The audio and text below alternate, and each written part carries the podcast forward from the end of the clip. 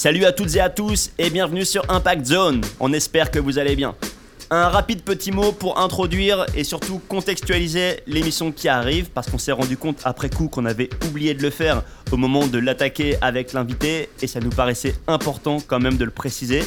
Elle a été réalisée le 9 juillet dernier, deux jours après la Coupe de la Fédération, cette compétition un peu exceptionnelle au vu de la crise sanitaire qui a été organisée par la Fédération française de surf et qui avait réuni d'une part des surfeurs de métropole, mais d'autre part des surfeurs des îles comme Tahiti ou La Réunion, euh, qui avaient fait le déplacement pour l'occasion.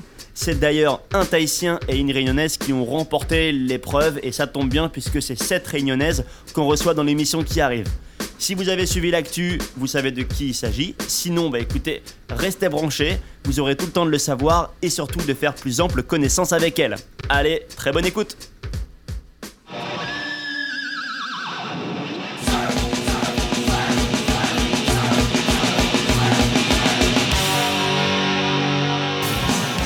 Salut à toutes et à tous et bienvenue sur Impact Zone, le podcast français du surf.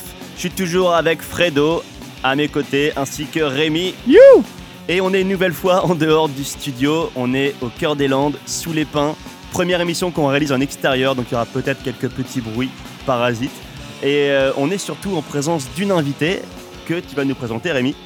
Ouais, on est super content aujourd'hui d'avoir cet invité parce que bah, c'est la référence en termes de surf euh, français euh, féminin et même de surf français. Un palmarès impressionnant.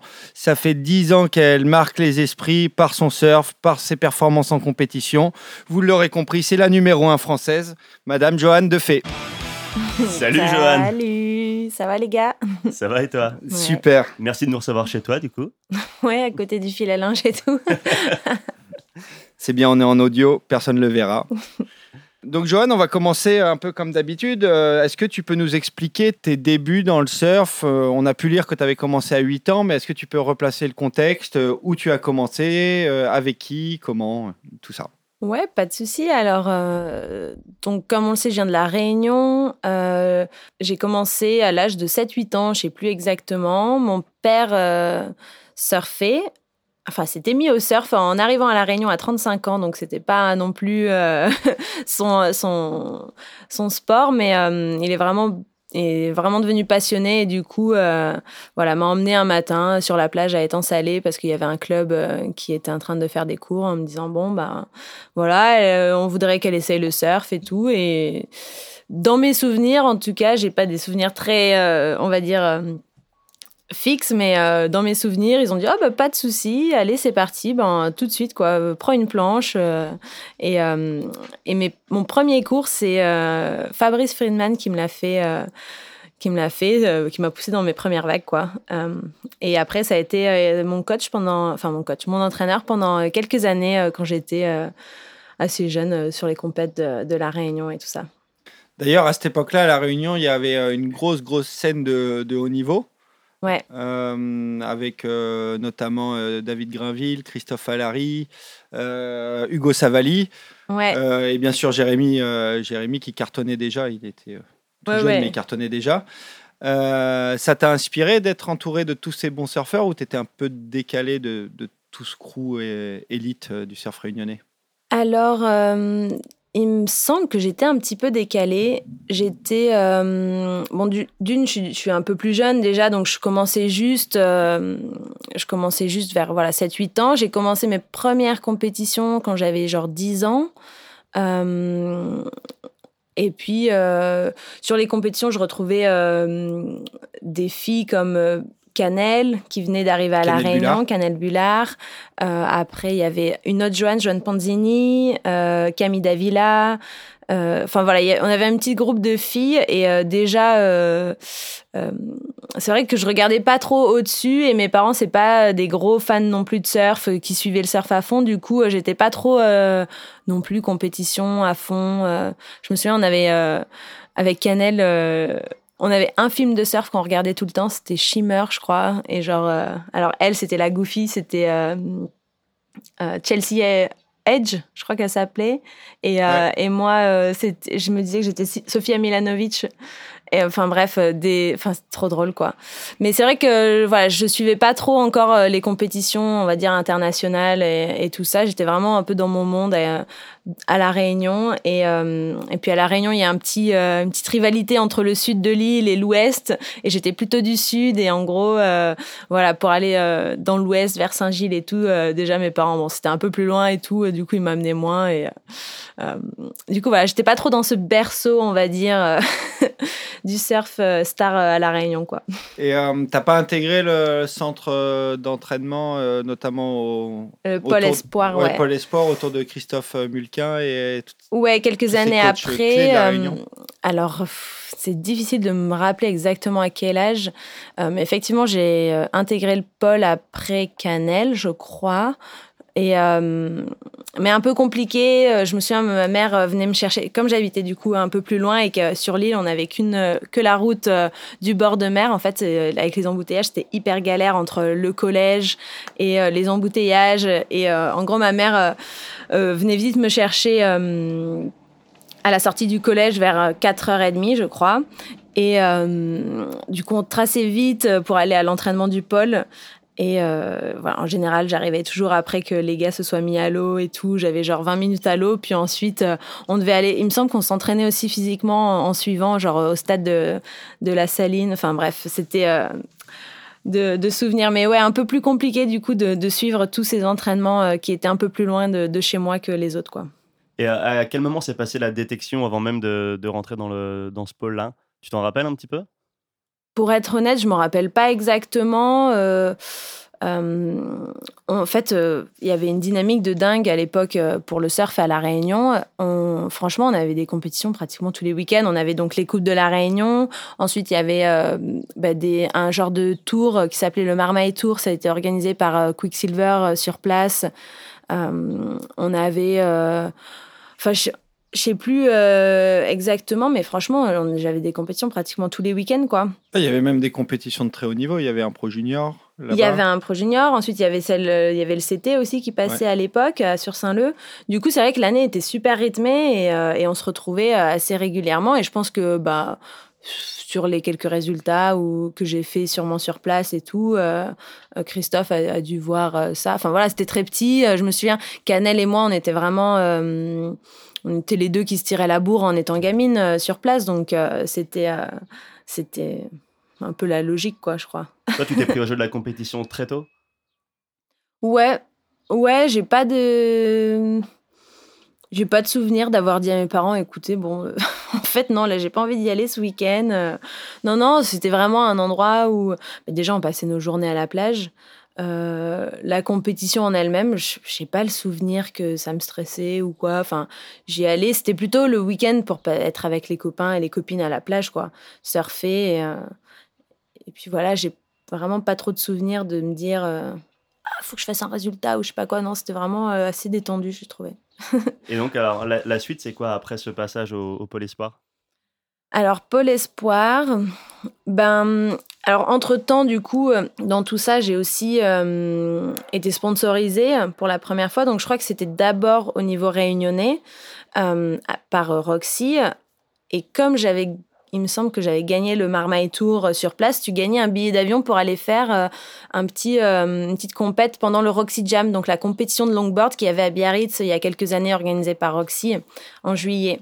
Du coup, j'étais allée faire cette compétition et oh non, c'était même pas ça. C'était, je crois que c'était le Gros Maître Trophy qui était sur Ossegor. Qui gagnait. Enfin voilà, et, à l'époque, il y avait John John Florence et tout qui venait le faire. C'était assez. je me souviens, j'avais rencontré Kieran Jabour et tout. Enfin, c'était. Ouais, oh, C'était l'ancêtre du, du, du, King of the Grom.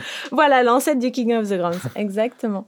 Et du coup, bah voilà, c'était mes premières fois, on va dire, loin de la Réunion pour faire des compétitions. Euh, moi, ma mère m'a toujours accompagnée. Euh, et après avoir eu du coup euh, ben, un sponsor, Roxy euh, Europe a commencé à dire bon ben on va la prendre aussi sous notre aile et tout ça. Et euh, à partir de là, il me semble que c'est l'année de mes 13 ans où ils m'ont emmené avec le team Roxy. Donc il y avait Alizé Arnaud, Liane nous avait rejoint pendant quelques jours. Il y avait Anne Pérez, il y avait Alix de Farge, il me semble. Et Charlotte Caton à l'époque aussi.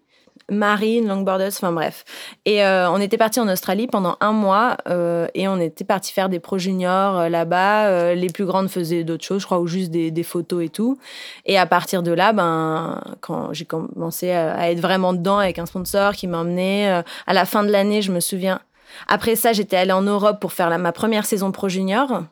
Donc pareil, aller au Portugal, en Espagne, euh, en France. Et... Euh, Donc là, on est vers 2007-2008. Tu me dis c'était il y a 13 ans. Ouais, ouais, non, j'avais 13 ans à peu près, ouais. J'avais 13 ans. Euh, ouais. Ouais, les maths, c'est pas mon truc.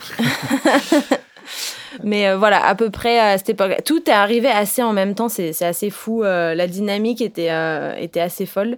D'ailleurs, quand, quand on t'entend, ça s'est enchaîné très vite. Mais donc, à cette à cette compétition euh, Grommet Trophy ou King of the Grom, euh, c'est là où tu as été repéré. Ouais. Et euh, comment s'est passée l'approche Qui t'a contacté pour passer au niveau supérieur? Comment ça s'est passé aussi avec tes parents? Parce que c'est quelque chose qui. Voilà, tu as 13-14 ans, dire à, dire à, des parents bah, j'emmène votre fille en Australie pendant un mois et. Bah en fait, euh, donc j'avais même pas 13-14 ans parce que euh, du coup c'était l'année d'avant où j'étais allée faire le, le King of the Grom. Euh, il me semble que j'avais fait troisième et effectivement bah, ça avait parlé. on avait rencontré sur place Patrick Flores, Beno Flores et tout, qui faisait beaucoup partie bah, du milieu Roxy Quicksilver aussi à l'époque. Alors, je franchement, moi, en étant enfant, je sais pas, ça s'est juste passé, quoi. C'est ouf, mais je pense que ma mère a sûrement dû euh, gérer un peu tout ça. Mais effectivement, j'étais avec ma mère, donc au King of the Grom. Ensuite, on était reparti à La Réunion et tout ça. Et je pense qu'aussi, il y avait des liens entre ben, euh, Quicksilver Roxy Réunion et Quicksilver Roxy Europe. Et ils, euh, ils avaient discuté, quoi. Et, ils avaient sûrement discuté avec mes parents. Et ben, en début d'année suivante, ben, je partais en Australie. En fait, par contre, ma mère a été catégorique en disant, euh, en fait, euh, moi, je laisse pas partir ma fille de 12 ans euh, toute seule à l'autre bout du monde, quoi. Donc, moi, je pose mes vacances parce que, voilà, elle pouvait poser ses vacances. Et, enfin, et du coup, elle, est partie, elle est partie avec moi, en fait. Ah, ok, ouais, t'as pas été lâchée dans la non, nature. Non, non, ouais, clairement, clairement, ma mère a, été présente à, toutes les étapes. le seul moment où elle m'a laissée, et, je, je, ça ça avait été assez dur pour elle. Donc c'était à la fin de cette année-là où euh, donc il y a eu l'Australie, ensuite les Pro Juniors en Europe. Donc pareil, elle est venue pendant deux mois avec moi. C'est elle qui faisait euh, la, la, taxi driver du Roxy Crew pour aller au Portugal et tout euh, avec avec tous les autres. Et à la fin de cette année, je me souviens, j'ai fêté mes 14 ans à Hawaï pour la première fois, euh, j'étais partie toute seule, mais parce que il y avait euh, Colline Ménard, donc la longboardeuse de la Réunion, qui partait de la Réunion et on avait exactement les mêmes dates. Et du coup, euh, Colline qui avait bon jeune à l'époque aussi, hein, elle devait avoir genre 18 ans, mais en gros, ma mère a dit écoute, je veux bien la laisser toute seule, mais juste parce que tu pars euh, avec Colline de la Réunion et que tu seras pas toute seule ben, dans les avions et tout, parce que ben, tu as 13 ans, quoi. et, euh, et c'est un peu le seul moment où elle m'a laissé partir euh, seule avec les sponsors, mais sinon, elle a été très, très présente. Et donc là, on voit que ça commence à devenir sérieux, beaucoup de voyages, des pros juniors, tout ça. au niveau de l'école, comment tu as géré l'histoire? Tu t'es euh, déscolarisé mmh, ou tu as continué l'école jusqu'au bout? Ouais, j'ai continué l'école. Euh, je me souviens d'ailleurs pour ce premier voyage à Hawaï, euh, une, alors le comble, ma prof d'anglais avait dit à ma mère, en gros, parce que ma mère était allée voir les professeurs en disant, bah voilà, elle va arrêter de l'école, elle part avec son sponsor, elle va faire, elle va aller surfer et tout. Et la prof d'anglais avait dit non mais c'est honteux, vous êtes en train de ruiner euh, l'avenir de votre fille. C'est vrai que euh. pour l'anglais c'est dommage de partir non, mais voilà. c'est, euh, enfin bref, c'était assez. On passe le bonjour à cette dame qui était visionnaire apparemment, parce que tu dois être bilingue en anglais maintenant.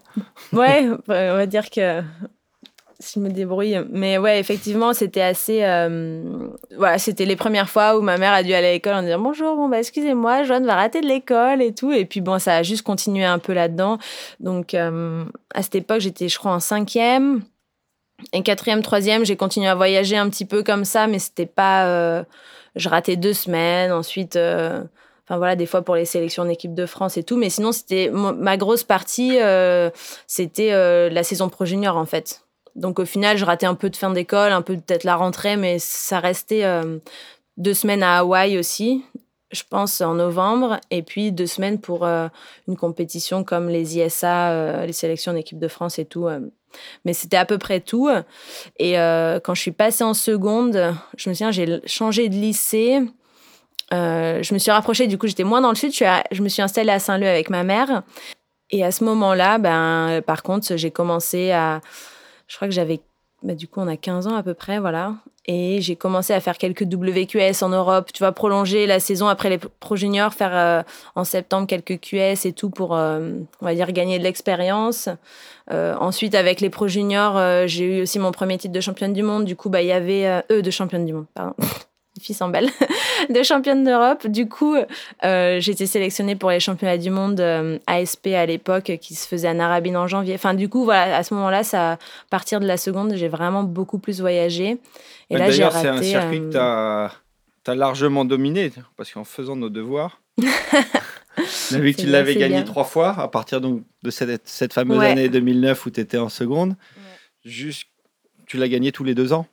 Donc 2009, 2011, 2013. les années impaires. et euh, ouais, sacré. Qui étaient qui était tes, tes, rivales sur le, sur le Pro Junior? Hum, Je crois que je suis, assez fière de ma première. Euh, de la première fois où j'ai gagné, euh, ouais, où j'étais championne d'Europe, parce que c'est l'année où il y avait encore vraiment beaucoup, beaucoup de monde, quoi. Il y avait encore Alizé Arnaud. C'était à l'époque où c'était moins de 21 ans. Il y avait encore Pauline Ado. Euh, il y avait Justine. Il y avait Canel. Il y avait Maud Lecar. Donc c'est vrai que il y avait, c'était vraiment dense, quoi. Et euh, je me souviens, du coup, j'ai été championne d'Europe sans gagner une étape sans. Euh, j'ai fait, mais par contre, j'ai fait des finales pratiquement à toutes les épreuves. Et, euh, et voilà, ça a été assez. Euh, je pense que c'est ça, je, suis assez fière parce que j'avais même pas encore 16 ans au final. J'étais, enfin, j'avais 16 ans dans quelques mois en novembre, comme je suis de fin d'année. Et c'est vrai que c'était assez cool. Et puis après, ben, Alizé et Pauline et tout, qui sont un peu plus âgés, ben, ont, ont sorti des moins de 21 ans. Et puis on a grandi. Les on va dire que les concurrentes, ça a été euh, Canel Bullard, qui était vraiment euh, super forte en, junior. Euh, puis en plus, comme on venait de La Réunion, on a eu une histoire assez de, rivalité quand on était jeune, parce que, bah, effectivement, à La Réunion, il y avait vraiment on va dire que nous deux qui se tiraient un peu dans les pattes quoi. Et et puis après après il y a bah, Justine on a le même âge. Enfin non elle a un an de plus je crois. Et Maud Lecar et euh, après, il y en avait plein d'autres, clairement, euh, mais c'est vrai que c'était souvent, euh, il me semble que c'était souvent un peu les mêmes noms en finale. Enfin, dans les, dans les derniers carrés, je veux dire. je me rappelle en 2013, ta concurrente principale, c'était Laetitia Canales d'Espagne, avec qui tu partageais pas mal le podium, mais bon, tu avais quand même sacrément dominé ta dernière année de. Ouais, la dernière année avait été. Bah après, forcément, quand. Enfin, c'est vrai que final, moins de 21 ans, en étant junior, euh, bon, t'es plus, plus vraiment junior. Et c'est vrai qu'avec l'expérience, euh, euh, ben, tu. Puis d'ailleurs, sur cette dernière année-là, tu étais complètement sur le double tableau. Tu étais à la fois. À la fois QS et junior. Voilà, voilà. Moi, j'avais eu le. Donc, j'ai c'était le soulagement d'avoir eu le bac et tout ça. Et, et puis, et puis je m'étais mise un peu plus à fond dans l'entraînement et tout ça. Et j'étais vraiment, j'étais vraiment confiante dans mon truc et, effectivement, euh, j'avais, j'avais envie de, de, marquer cette dernière année. Quoi. On parlait de l'année 2013 où tu as gagné euh, le Pro Junior, tu as gagné le circuit WQS Europe. Open, ouais. Et tu t'es qualifié. Il n'y avait pas beaucoup de compètes cette année. Tu l'as gagné quand même. je l'ai gagné quand même. Et tu t'es qualifié pour le CT. Je me suis qualifié, ouais. Ouais, ouais, 2013. Donc j'ai eu le bac en 2011 il me semble. 2012, ça a été une saison un peu, un peu compliquée parce que euh, pas trop de résultats, justement, alors que c'était la première année où j'avais plus l'école. Des résultats, mais pas des résultats de ouf, quoi. Pas, euh, pas de ouf. Euh, fin 2012, du coup, j'avais vers octobre-novembre, c'est là où Roxy me dit qu'ils veulent pas continuer avec moi. Euh, qui peuvent plus euh, voilà euh, renouveler le contrat et tout et tu l'as pris comment ça? Ben, ça a été compliqué. Non, mais ça a été la grosse histoire de ma vie, de ma carrière sportive. Euh, ça, a été, ça a été compliqué, ouais. Après, comme je l'ai déjà euh, pas mal, euh, pas mal raconté, exprimé, c'est vrai que ça a été compliqué parce que, parce que ça a été une époque où, où, où il y avait encore des moyens, je pense, dans le surf et tout, que, que j'avais je pense, bien, euh, bien prouvé que je, que je méritais de continuer euh, le côté euh, compète et tout ça, et que, et que les, les petites rumeurs on disait que ben ils n'avaient pas de budget parce que parce que je ressemblais pas enfin pour les photos je ressemblais pas à ci ou à ça et du coup du coup voilà enfin disons que le surf limite faisait même pas partie de la, de la décision quoi. Et pour pour pour une jeune fille, on va dire, euh, ça a été un peu compliqué à avaler.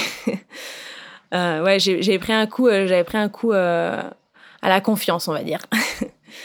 Et tu as pris un coup à la confiance sur tes choix de carrière, sur la personne que tu étais ou est-ce que ça, ça est-ce que ça t'a mis un regain de motivation ou est-ce que ça t'a dit, ça t'a fait dire je, vais changer quelque chose dans ma façon d'être en tant que surfeur? Euh, bah, je pense que les deux sont liés. Ça m'a pas. Euh, comment dire Je suis rentrée à La Réunion, du coup, parce que j'étais, dans le sud-ouest. J'étais restée par ici à Cabreton. Et euh, je suis rentrée à La Réunion. Et en gros, c'était vers les fêtes de Noël et tout ça, de novembre-décembre. Et. Non, ça m'a mis un. Enfin. Je sais pas comment expliquer. Effectivement, ça m'a fait me poser des questions, quoi bon bah ok super euh, là t'as eu le bac il y a un an là c'était pas t'as pas fait une année non plus méga euh, top super euh, qu'est-ce que tu veux faire quoi? Ça m'a fait me poser les bonnes questions enfin déjà me poser des questions quoi parce qu'en fait j'avais pas trop eu le temps pendant toutes ces années franchement quand, quand j'y repense c'était voilà, il y a une épreuve, il y a une compète, il y a un voyage, il y a des études, il y a des copains, il y a, enfin, il y a toujours un truc à faire, quoi. Euh, et, euh, d'avoir une réflexion sur mon sport, au final, je l'avais pas eu, quoi. Et là, euh, clairement, ça m'a permis de me dire bon, bah, en fait, je fais ça pour quoi? Pour qui? Comment je veux le faire? Et en gros, bah oui, effectivement quand tu es sponsorisé depuis que tu as 12 ans, que ben on t'emmène à droite à gauche, que tu as des opportunités de faire des compètes, bah ça te paraît évident d'y aller? Enfin, pour moi, c'était une évidence d'y aller et tout, mais euh, est-ce que je le faisais vraiment pour moi? Je savais pas trop quoi. Voilà, c'était parents, des fois, ils peuvent trouver que bah, c'est une belle opportunité, du coup, ils t'encouragent là-dedans à fond, euh, du coup, bah, tu peux le faire pour eux, ou, euh, ou même pour le sponsor, effectivement, tu as, des, des engagements. Au final, ils, ils, nous emmènent aux quatre coins de la planète pour avoir quelque chose en retour, et, et c'est vrai que bah, je pense que tu peux vite t'y perdre des fois quand tu es, es, plus jeune voilà, est-ce que je le fais pour moi ou pas, quoi. Ok, ok. on enchaîne avec le premier morceau de l'émission. Euh, le morceau, il est issu du film Bending Colors de Jordi Smith, sorti en 2012. Alors, peut-être qu'en tant que réunionnaise, tu le connais parce qu'il y avait une part sacrément impressionnante dedans qui était justement tournée là-bas. Ouais. Avec Julian Wilson. Ouais, ouais, ouais, ils étaient sur, euh, sur euh, Saint-Pierre, il me semble. je me souviens, c'était énorme, vanté et tout. Il me semble que j'étais allée les voir d'ailleurs. Je devais être sur le bord. Ok sur une des sessions, ils ont dû en faire plusieurs, mais euh, cette session, je me souviens. Et je crois que c'est l'année en plus où j'ai eu le bac, et c'est genre, c'était en sortant des épreuves du bac ou un truc comme ça, j'étais allée. Euh, ah, non. Je sais pas, la vidéo est sortie en novembre 2012, je me souviens. Novembre 2012, ouais, mais je crois qu'ils étaient à La Réunion en 2011, euh, l'année d'avant, ouais. D'ailleurs, il y a une anecdote sur le filming de cette part, c'est que Jordi Smith, il s'est brossé sur le riff en ah faisant un re-entry à la fin, et au lieu de sortir de l'eau, comme ce que tout le monde ferait à La Réunion quand tu saignes un peu, il est resté dans l'eau et euh, Julian, Julian, Wilson lui a dit Ouais, ça serait quand même pas mal que tu sortes de l'eau maintenant. T'es mignon, toi, mais ouais, vas-y, ça. Ouais, je, je savais pas, mais effectivement. Mais ouais, ça avait dû être un, moment qui avait fait parler un peu, j'imagine, sur que, que des mecs comme lui viennent tourner des parts. Euh, ah ouais, ouais carrément, carrément, c'était. bah, on, allait les voir surfer, quoi, clairement. Mais je me souviens de cette, fin, d'une session que j'ai vue, en tout cas, à Saint-Pierre, et il y avait personne à l'eau. C'était dégueulasse, mais eux, ben, avec le vent et tout, ils faisaient des airs de dingue, en fait. Et, euh, et du coup, ben, c'était trop classe, quoi, à regarder. Hein. Eh ben, le lien de la part en question sera retrouvé du coup dans la description de l'épisode. Et le morceau, c'est, je vais le prononcer à la française, Nevertheless de The Brian Johnston Massacre, un groupe de San Francisco. On écoute ça et on se retrouve tout de suite après.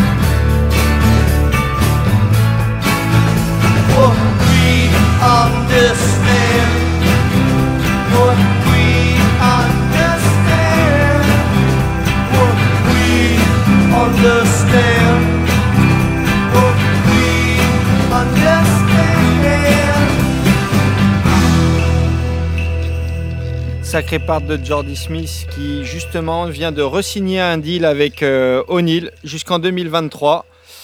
Et également, il euh, signe un deal avec Airbnb, ce qui lui enlèvera quelques galères de logement sur le tour. Euh, ça fait la transition toute trouvée sur notre partie business te concernant. Donc, tu nous racontais que tu avais été malheureusement droppé par, par Roxy donc, fin d'année 2012. Euh, et, donc, tu t'es, as continué, as, continué dans le surf après t'être posé les bonnes questions. Et donc, tu as eu quand même un petit, un petit passage difficile niveau, euh, niveau business, euh, notamment en 2013, qui était une super, une super bonne année, mais tu as, dû dû la faire sans sponsor. Comment ça s'est passé pour toi à ce moment-là? Alors, en fait, dans ce petit mal, dans ce, dans ce malheur, on va dire, si je, peux appeler ça comme ça, j'ai eu de la chance en fait parce que euh, l'année 2013 ça a été une année de transition pour euh, la, la, WSL.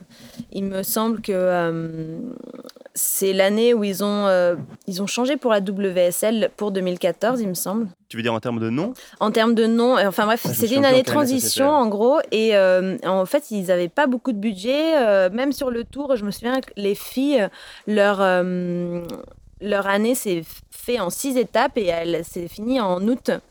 Et, euh, et en gros, ben, moi, donc j'étais sur le QS et euh, sur euh, les Pro Juniors. C'était mon dernière, ma dernière année junior. Et en gros, bah, l'objectif, en me disant, bon, bah, j'ai moins de financement cette année, je vais me concentrer sur ma dernière année junior parce que en gros, on va plus parler de moi si je gagne un titre euh, européen et tout ça dans les médias et tout ça. Et je me disais, ça serait mieux pour retrouver un sponsor euh, plutôt que de me dire bah, je vais essayer d'aller faire le QS et de finir encore 20e du QS ou 30e du QS qui va m'apporter pas grand chose au final euh, en termes de retombées médiatiques et tout euh, ici. Du coup, c'était un peu, l'idée. J'ai fait quand même quelques QS parce que parce que les premiers, il y en avait deux en début d'année en Australie et que bah, de la Réunion, au final, c'est presque plus près que de, la, que de la France. Du coup, je suis allée en Australie. J'ai fait euh, deux QS, un à Manly, un à Newcastle, il me semble. Ça s'est euh, pas forcément super bien passé, mais bon, voilà, j'étais, euh, j'avais commencé à vraiment bien m'entraîner et tout. Du coup, ben, c'était les, les premiers, on va dire, premières compètes où, je m'étais. où j'espérais avoir des retombées de mon entraînement. Et euh, bon, ça n'a pas trop marché, mais bon, je suis rentrée à La Réunion. Là, j'avais au moins 3, euh, 3 ou 4 mois avant de préparer la saison junior. Il n'y avait pas de QS de toute manière euh, dans le monde, enfin, ou peut-être des petits à droite à gauche, mais voilà, rien d'important. Et du coup, bah, je suis restée à La Réunion, je me suis à fond entraînée physiquement et tout. C'est à ce moment-là que j'ai commencé à travailler avec le préparateur physique Joël Hoss, donc préparateur physique du, du triathlon normalement, donc pas du tout du milieu du surf. Et, et donc voilà, surfer et tout ça.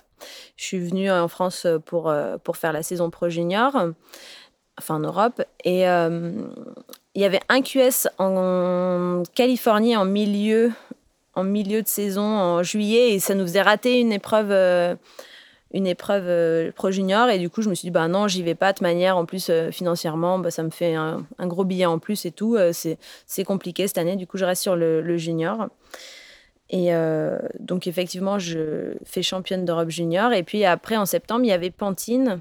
Il y avait le Swatch et il y avait Pantine. Donc, deux gros QS féminins. Donc, deux gros QS féminins. Euh, euh, donc, voilà. En gros, cette année-là, il y avait 5, 6 stars, je crois, à l'époque. Enfin, 5, 6 000, quoi. Il n'y avait pas des 10 000, en gros, pour les. Pour les... Et donc, c'était les deux derniers. Et, et en fait, au Swatch, il y a eu vraiment des conditions solides. Je me souviens de la compète, il y a eu vraiment des conditions solides. Et, euh, sur cette compète, je fais, je gagne le Pro Junior et je fais deuxième du QS. Et c'est ça qui me propulse, on va dire, euh, au, classement QS, enfin qui me fait gagner mon titre de championne d'Europe junior et euh, qui me propulse un peu à l'avant au, classement QS. Et en gros, ben, à Pantine, il fallait que je fasse un résultat si je voulais être qualifiée. Ah, carrément, ta qualif pouvait jouer à Pantine Ouais. Ok. Ouais, ouais, ouais. Et euh, finalement, bah, je fais euh, quart de finale. Je fais quart de finale, je perds contre Dimity sur une gauche. J'étais euh, Dimity Stoll, une Australienne. j'étais bien blasée, mais du coup, ben, j'étais quand même bien classée. Mais bon. Ouais, ça, reste un, ça reste un résultat que tu peux garder. Quoi. Voilà, un, non, c'était un keeper, c'était mon deuxième meilleur. J'ai fait deuxième quart, et puis ensuite, j'ai fait des moins que quart sur les deux premiers de la saison. Et, et en gros, bon, ben, euh, j'étais, j'étais genre euh, la dernière pas qualifiée. Je crois que j'étais genre septième au classement. Donc, je, devais attendre que la saison euh, se finisse. Ah, bah, tu vois, je disais des bêtises. La saison des filles de CT ne s'était pas finie en août, mais en octobre. Elles avaient un dernier, une dernière compète au Portugal à Cascais. Et. Et du coup, je devais attendre de savoir s'il y avait des filles qui se, qui se requalifiaient sur le CT et qui n'avaient pas besoin de leur place QS, dont Pauline Ado. dont Pauline Ado. Et, euh, et Pauline Ado fait, je crois, quart de finale au Portugal. Et du coup, ben, fait euh, dixième du classement CT. Et euh, il me semble qu'elle a fait 10, hein, je suis à, à, vérifier. Et du coup, ben, je, je suis la dernière qualifiée grâce à Pauline qui était devant moi au, au classement QS général. Donc voilà, je gagne ma place sur CT grâce à Pauline qui se qualifie via, le CT. Et ça, donc euh, on nous le dit ben, en fin octobre. Et donc ça, c'est fin 2013 et ensuite bah, 2014. Euh. Donc là, pour rester sur le, sur le point de vue business, tu es championne d'Europe euh, junior, tu es championne d'Europe w, enfin, w, Open, ouais. Open. Voilà. et tu es qualifiée pour le CT 2014. Oui je me doute que tu essayes de profiter de, ouais. de Smooth pour, euh, pour aller décrocher des partenaires. Après, il faut savoir que je suis dans un milieu. Alors, du coup, mon père est médecin, ma mère infirmière. Pas du tout. Euh, le marketing, ils savent pas ce que ça veut dire. Euh, enfin, c'est vraiment, euh, on est très terre à terre, quoi. En gros, mon père et ma mère, par exemple, dans l'idée, ils étaient dans le même état d'esprit que moi, en disant bon bah voilà, si tu fais des résultats, tu vas trouver un sponsor, quoi, en gros.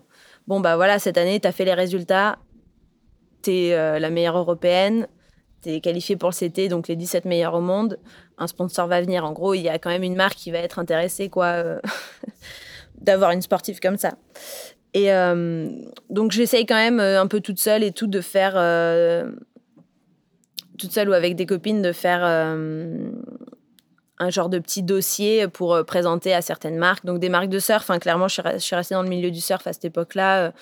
Euh, mais bon, tout le monde m'a dit que c'était en gros euh, compliqué, que c'était la crise, que euh, ils n'avaient pas de budget, que qu'ils avaient déjà d'autres personnes sous contrat, que c'était pas forcément possible non plus à ce moment-là. En gros, en gros mauvais timing quoi. Tant pis, dommage, dommage pour toi. T'es très mignonne, t'es très sympa, tu surfes bien, mais mais c'est pas trop possible quoi. Donc voilà, c'était pas c'était pas possible. Et puis bon bah moi comme je suis pas non plus du Sud-Ouest, et ben c'est aussi compliqué des fois quand tu viens de la Réunion. C'était le milieu du surf en France euh, et en Europe, il, est à Haussegor quoi. Et euh, bah si t'es pas du coin, des fois ben c'est aussi un peu compliqué quoi. T'es réunionnaise, ben moi je suis rentrée chez moi pour m'entraîner parce que bah, c'est chez moi et que voilà j'ai 19 ans et que j'ai besoin d'être d'être un peu posée chez moi et euh, pour m'entraîner parce que j'avais mon, mon entraîneur là-bas et que j'avais une grosse saison à préparer en gros, ben, c'est un peu loin des yeux, loin du cœur, quoi. Euh, des fois, dans le milieu du surf aussi. Si t'es pas là, montrer ta funch tout le temps, ben. Et on te l'a fait comprendre que ça aurait été plus simple pour toi de trouver un sponsor si t'étais resté en métropole et qu'ils auraient pu euh, t'utiliser, euh, entre guillemets, pour des Non, pas vraiment. C'était même pas une question de. Non, je pense que c'est vraiment que, ben, pff, quand t'es à La Réunion, en fait, ils te voient pas, donc ils oublient un peu, quoi. Enfin, je pense les, les dirigeants, les gens qui sont qui font les décisions et tout, quoi. c'est Enfin, ici, ça se voit, dès qu'il y a une bonne session, tout le monde est à l'eau, tout le monde, y a des photos et tout. Mm. Bah, quand tu es à La Réunion, tu es pas, quoi. Et c'est vrai qu'il y a souvent eu ce décalage, il me semble, entre des Réunionnais qui arrivent ici et. Voilà. Ouais, c'est valable aussi euh, pour Tahiti ou la Guadeloupe ou tout oh, ça. Ouais, bien sûr, hein, je pense. Hein, je, je, pense. Même la Bretagne. et la Vendée. Même la, Bretagne et la Vendée, voilà. et du coup, à ce moment-là, toi, tu t'es mis en tête de devoir aller démarcher des sponsors, chose que tu n'avais pas forcément eu besoin. Euh, Ouais, bah, donc ça, c'était en fin d'année. Et puis après, moi, je suis rentrée chez moi en décembre à La Réunion. Et puis, euh, je suis pas. J'ai envoyé des mails et tout ça, mais je n'étais pas. Euh, je suis pas. J'ai pas pris ma voiture toute seule, aller toquer aux portes euh, des bureaux et tout en disant Salut, c'est moi. En fait, on est. C'est pas comme ça que vraiment que j'ai été éduquée non plus. Tu vois, je me souviens chez Roxy, ma mère, elle me dit tout le temps, mais arrête de demander. Enfin, en gros, ne demande pas des trucs. Enfin, tu vois, c'est assez particulier quand même d'aller se vendre et tout. C'est un caractère oui, qu'il faut avoir. été éduquée au mérite, quoi. Ouais, voilà. Enfin, au mérite, euh, même si mes parents pensaient très bien que je méritais et tout, enfin, tu vois, et je, je, pensais, je pense aussi, mais d'aller vraiment se, se vendre, c'est autre chose. Tu peux mériter, mais, euh, mais pas savoir te vendre. Oui, c'est ce que je te dis. Toi, tu pensais juste que le, ton investissement personnel dans le sport suffirait à, ouais. ouais, ouais, je pense. à obtenir des partenaires. Ouais. Et euh, du coup, ben, c'est vrai que c'est pas, c'était c'était vraiment pas mon truc, c'était pas quelque chose qui était dans, dans ma conception euh, des choses en fait quoi. Et du coup ben euh, enfin pour moi c'était évident que que quand tu es une des meilleures ou ou après une fois que une fois l'année 2014 faite, j'étais la meilleure euh, européenne quoi. Donc enfin sur le papier de niveau compétition et tout donc ouais, ça a été vraiment compliqué pour moi dans mon cerveau de comprendre, enfin de, de, de, me dire que c'était pas que ça marchait pas comme ça quoi en fait. que tu peux être la meilleure mais qu'en fait on s'en fout quoi. et du coup, euh, bref, je suis rentrée chez moi en décembre et euh, pour moi, ce qui était important, encore une fois, bah, j'avais d'autres objectifs et, et c'était pas non plus que de mettre un sticker sur ma planche. Euh, les price money aussi, en étant sur le CT, au final, ben, je savais que je pouvais payer mon année. Tu vois, je peux quand tu es sur le CT, tu, financièrement, même si tu fais dernière de chaque épreuve, tu peux financer tes déplacements euh, et, tes logements et tout ça. Donc, euh, pour moi, je me, je me, disais déjà que c'était énorme. Et puis, en plus, euh, c'était quand même assez une surprise que je me qualifie là, direct, un an après, de m'être dit, bon, bah, je, voilà, je me, laisse, je me laisse à peu près deux ans et puis on verra. du coup, ben c'était un peu, ben, tu vas faire cette année, puis tu verras bien, quoi. En gros. Euh. Et c'est à ce moment-là que tu as lancé le crowdfunding pour financer Non, c'est l'année d'après. D'accord. C'est l'année d'après parce que je me disais que j'avais encore tout à prouver. Quoi. oui, parce qu'en 2014, ce qu'il faut dire, c'est que tu as quand même euh, été Rookie of the Year. Voilà, 2014 commence, donc là je rentre à La Réunion encore une fois, décembre et tout. Je m'entraîne à fond. Euh, c'est à ce moment-là aussi que je prends un préparateur mental. Euh, donc Simon, c'est à ce moment-là qu'on se rencontre. Et, et que je me suis entourée donc voilà d'un préparateur physique, d'un préparateur mental et, et une autre personne qui me parlait un peu du surf sur place et et voilà, donc j'avais trouvé ce petit cocon à La Réunion. Et puis, je suis partie en février avec ma mère sur le tour. Maman en mode team manager, euh, taxi driver, euh, cooker, euh, tout, qui faisait tout pour moi, encore une fois.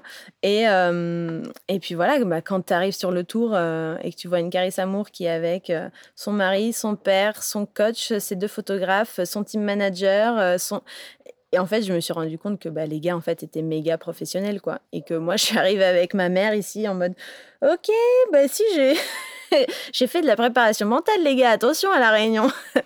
Mais j'ai pris une grosse claque. J'ai pris vraiment une grosse claque et, euh, et puis du coup, tout le début de saison est, très compliqué. Mais finalement, euh, ben, on n'a pas flanché et je pense que les gens avec qui j'ai que je travaillais avaient vraiment une grosse confiance en moi et une grosse confiance en, le travail euh, qu'on avait fait.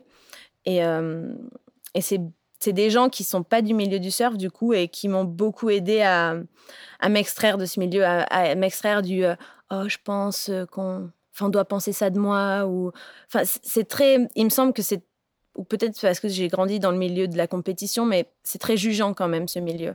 Et ah bah, on est sur un sport enfin une activité d'image ouais, voilà on est un sport jugé donc déjà dans ton sport tu es jugé. Ensuite on est euh, voilà c'est un sport d'image ça se vend avec l'image donc tu es encore jugé là-dessus.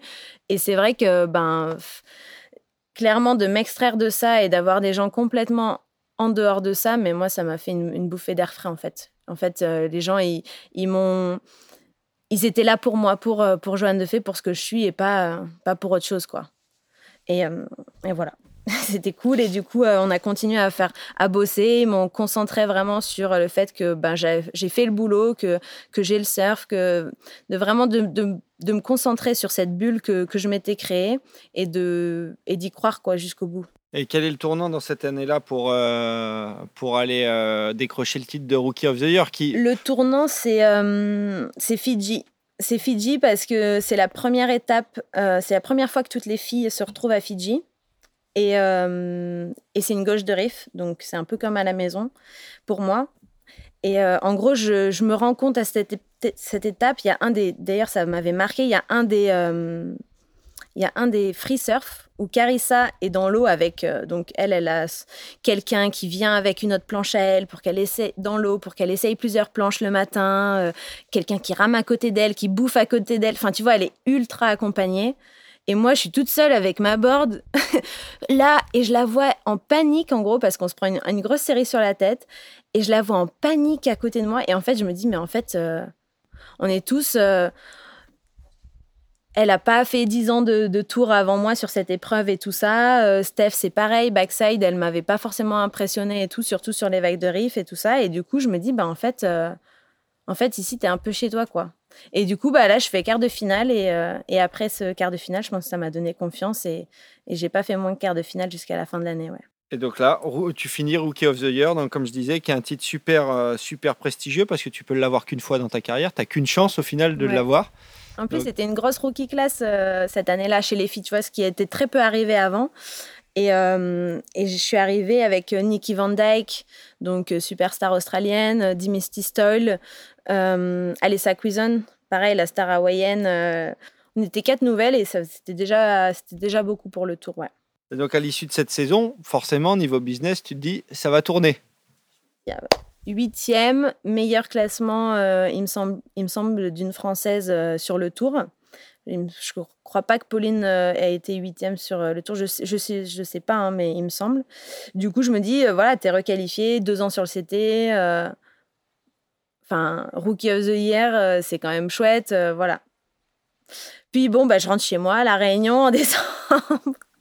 Et puis, euh, bah, il se passe toujours pas grand-chose, en fait. Clairement, il se passe toujours pas grand-chose. Et, Et puis, ben, on entend que c'est la crise encore, qu'il n'y a pas de budget, que tout le monde se fait cutter, que je sais pas quoi et tout. Et bah, bon, bah, du coup, ok, ben, moi, tu vois, je les crois. Hein. Donc, bah, je suis à la réunion et tout. Et puis, en fait, c'est à ce moment-là que.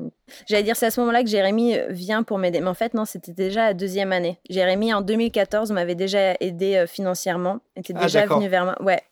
Donc tu peux, tu peux resituer l'aide, comment, comment ça s'est passé, c'est hyper intéressant. Eh ben ouais, ouais. En fait, je pense que comme il a vu, bah, ça faisait déjà un an, donc j'avais pas de sponsor, et bah, que je me qualifiais et tout ça, en gros, euh, je crois qu'ils en ont discuté en famille euh, aussi parce qu'ils sont quand même assez, euh, assez soudés. Et du coup, je pense que Jérémy.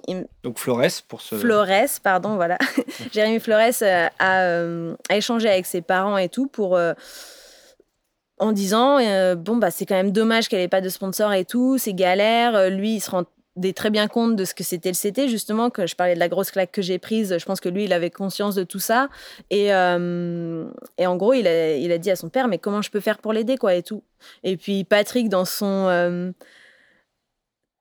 totalement de, du Patrick, hein, j'ai je crois hein, que ça s'est passé comme ça, a dit, ben écoute... Euh, t'as qu'à lui donner des, lui donner des sous quoi t'as qu'à l'aider financièrement et puis au moins c'est peut-être le meilleur truc que tu peux faire et il me semble que ça s'est passé comme ça euh, au sein euh, d'eux. En tout cas, ils, ont discuté comme ça. Et en gros, euh, c'est Patrick et Jérémy qui m'ont contacté en me disant bah écoute, voilà, on pense que bah, on va t'aider au moins pour commencer ta saison et tout ça, que tu partes pas là sans rien, que tu te mettes pas déjà dans le rouge en allant en Australie et tout.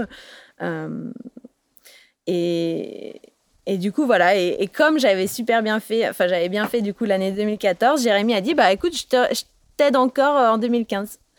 Et, euh, et, puis là, c'était du pur, du pur mécénat, c'est-à-dire qu'il ne demandait rien en retour, de pas, t'avais pas de promotion de la, non. de la Jeremy Flores Factory. Euh, non, non, non, c'était. Oh, je crois qu'il m'avait donné des stickers, mais c'était plutôt. Enfin, c'est vraiment, c'était c'était pour dire quoi, tu vois, c'était euh, c'était plus pour partager la belle histoire que, euh, que de, pour, faire de la promotion en fait. C'était vraiment. Tu sens que euh, tu fasses partie d'un truc. Ouais, ouais, ouais. C'était vraiment. Non, non, c'était vraiment que de la bonne. de la bonne vibe quoi, vraiment de, de la gentillesse pure parce qu'il avait rien en retour et rien à. Il n'avait pas, à le, pas à le faire quoi, il n'y avait pas de. Du coup, ça c'était vraiment trop chouette. Et, un chapeau bas quand même à, à, Jérémy, parce que je crois pas que quelqu'un d'autre l'ait déjà fait. En tout non, non, non, mais clairement, on a la WSL avait tellement aussi halluciné. On en a, enfin, on a demandé plein de fois comment ça s'était passé et tout ça parce que je pense que hum, ouais, les, les ricains et tout, ils avaient un peu halluciné. c'est vrai, euh, c'est pas trop dans leur mentalité ce genre de. il y en a plein qui ont dû sentir, même parmi les marques, dû sentir un peu, euh, un peu idiote pour rester poli, de voir que finalement c'est euh, un surfeur qui va qui devait qui, tend la main l'autre surfeuse ouais. Ouais, ouais. non c'est sûr que ça a fait un peu euh, ça a un peu calmé tout le monde quoi. Puis puis moi ça ça m'a pareil en parlant de bouffée d'air c'était chouette quoi de voir que Jérémy euh, c'est une certaine reconnaissance que j'avais pas du tout du milieu du surf tu vois. Et alors que lui ben c'est le cœur du poulet quoi. Le milieu du surf c'est lui quoi en France en tout cas. Et du coup c'était vraiment lui qui disait ben écoute moi je pense que tu mérites quoi. Et et je comprends pas ce qui se passe, mais bon, euh, je vais faire un geste pour que pour que tu te sentes euh, reconnu quoi. Et ça a été un coup de pub finalement parce qu'on a quand même vachement parlé de, ce truc-là euh, sur le moment. Ouais. Est-ce que ça a pu justement On en parle encore la preuve? Et on en parle encore, ouais. ça a pu ça a amené d'autres d'autres opportunités derrière? Pas de suite en tout cas. Ouais, pas tout de suite, ouais. Pas tout de suite. Euh, ils ont encore euh, dû réfléchir un peu, je pense. D'où euh, l'idée de faire un crowdfunding. D'où le crowdfunding, effectivement, parce que ben, à la fin de l'année, en fait, en milieu d'année, quand, quand j'avais pas fait de résultats, j'étais vraiment dans le rouge parce que du coup, j'avais fait des mauvais résultats. Et puis, j'avais amené avec moi ma mère parce que j'avais pas envie de faire ma première année sur le tour toute seule. Donc, en fait, les, les, les frais se, enfin, doublent pour les billets d'avion ah et tout ça. Donc, euh, c'est ça. Tu peux te payer pour toi toute ton année si tu fais dernière à chaque étape. Mais si tu fais dernière à chaque étape, tu peux pas payer pour deux ou trois personnes, quoi. Du coup, euh, bah, c'était, euh, c'était, voilà, en milieu d'année, ça a été galère. Après, une fois que j'ai fait des résultats, des résultats, pardon, ça a été un peu mieux. Et, et puis, ben, en fin d'année, on s'est dit, bon, ben, il se passe toujours rien et tout, ben pourquoi pas essayer de faire un crowdfunding parce que pour le coup j'ai j'ai un vrai projet. Je pense que et puis j'avais été aussi en fait approchée par pas mal de, plateformes aussi parce que ça les intéresse au final les, les plateformes de crowdfunding. Plein de fois j'avais dit non là les deux dernières années parce que ben clairement j'en voyais pas j'en voyais pas l'utilité parce que bon ben Enfin voilà, euh, dire euh, à des gens de financer euh, un tour du monde, c'est pour moi c'était c'était mal placé. Enfin c'était vraiment pas bien vu. Ça serait pas bien vu et je me voyais pas le faire. Et puis finalement après cette première année où je vois que je suis huitième mondiale, qu'il se passe toujours rien, qu'il y a des des françaises, des européennes qui sont bah, moins bien classées, qui ont des sponsors, qui ont des aides et que moi ça, enfin il y a rien qui se débloque quoi. Je me dis deux ans c'est quand même énorme dans une carrière de sportif quoi. Enfin ça passe vite. Ouais, puis deux ans où tu performes, quoi. C'est pas deux ans où, où tu fais rien. C'est pas comme si je sortais de nulle part, enfin de nulle part, quoi. Merde. Du coup, euh, j'ai, enfin voilà, au bout d'un moment, on s'est dit bon ben, euh, ouais, désolé. non, mais il était, il venait du fond du cœur, il était bien placé. et euh, et du coup, bah, je me suis dit, bon, je me suis sentie de le faire cette année-là. Je me suis dit, bon, ben, je pense que, que voilà, je suis en, enfin, pas en droit, mais je pense que l'histoire, elle peut valoir le coup. Et du coup, on a travaillé à fond et c'est à ce moment-là que, euh, que Simon a commencé en fait à, à m'aider plus que juste le côté sportif, à m'aider aussi dans, dans, ma gestion de, de, carrière, on va dire un peu.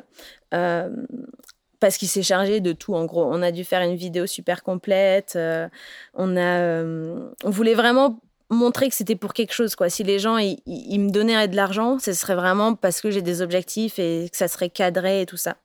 Donc euh, je crois qu'on avait demandé 18 000 euros pour faire mes trois mois en Australie. Donc euh, en gros, euh, non, pour faire le premier mois en Australie. Enfin, je sais plus exactement, mais en gros, donc voilà, j'avais. Pour lancer la saison. Voilà, trois, trois compètes ça coûte tant, les billets d'avion, ça coûte tant, mon hébergement, ça coûte tant, ma location de voiture, ça coûte tant, ma nourriture, ça coûte tant.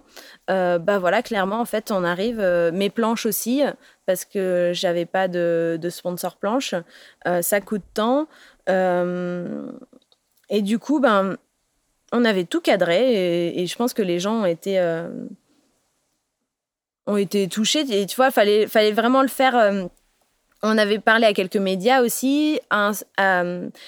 Il fallait que ce soit assez structuré. Quand on lance, euh, fallait que ton cercle premier, ben, le relais et tout ça. Fallait que les deux, trois médias aussi les relaient pour que ça fasse un gros un boom euh, au moment où, tu, oh, ça, avait, ça, avait, fait parler, je me rappelle. Et en y avait gros, eu pas euh, mal de partages sur les ben, réseaux sociaux. On avait décidé de le diffuser le jour où je pars en Australie pour ma saison. Et, euh, et j'étais partie, et euh, donc Simon avait, euh, avait activé le truc et lancé, lancé le, le crowdfunding online. Et, et ça avait super bien marché, quoi. Ça avait super bien marché. Et je me souviens, en quatre jours, on avait fait le, le plafond. Le plafond. Et en fait, on a fini à 21 000 euros. 2 000 euros, 3 000 euros de plus que prévu parce que. et j'avais 30 jours pour le faire ou un truc comme ça. Et en 6 jours, c'était plus. Et un nombre de participants? Euh, on avait 700 personnes, il me semble. Entre. Ouais, il me semble. Je veux pas dire de bêtises. Euh. Et du coup, bah, chaque, euh, quand je suis rentrée après ma saison australienne et tout, c'est à ce moment-là que j'ai dû renvoyer, on a renvoyé tous les lots et tout, on était dans notre appart, on renvoyait tous les petits lots parce que c'était, si tu te donnes temps, bah, c'est à ce moment-là que mes, mes petits partenaires, parce qu'on parle là du gros partenaire que j'avais pas, mais j'avais quand même à l'époque, j'avais Smith et Pure Essentiel, il me semble. D'accord. donc, tu avais des petits cadeaux. Donc, voilà, j'avais des petits goodies à donner. 71% aussi, la crème solaire. Donc, j'avais des goodies à donner. Et, euh, et, voilà, mes partenaires, mes plus petits partenaires avaient, avaient joué le jeu. Et, euh, et puis, les plus gros lots, c'était genre gagner euh, un cours de surf, du coup, avec moi aussi. Et des trucs comme ça. Et, T'en as donné beaucoup? Deux seulement, je crois. Deux ou trois. Je sais plus exactement. Pour les plus gros donateurs. Voilà, c'est ça. Euh, à l'époque, enfin à l'époque non, il y a 4 ans, euh, avec Surf Session, on avait organisé un plateau qui s'appelait Line Up Surf Session. On avait réuni autour de la table, donc toi, Jérémy, Vincent Duvignac, Maximus No, Léo Fioravanti et Vincent Duvignac. Non, Charlie Martin. Charlie Martin, pardon. Ah, Charlie. Ouais.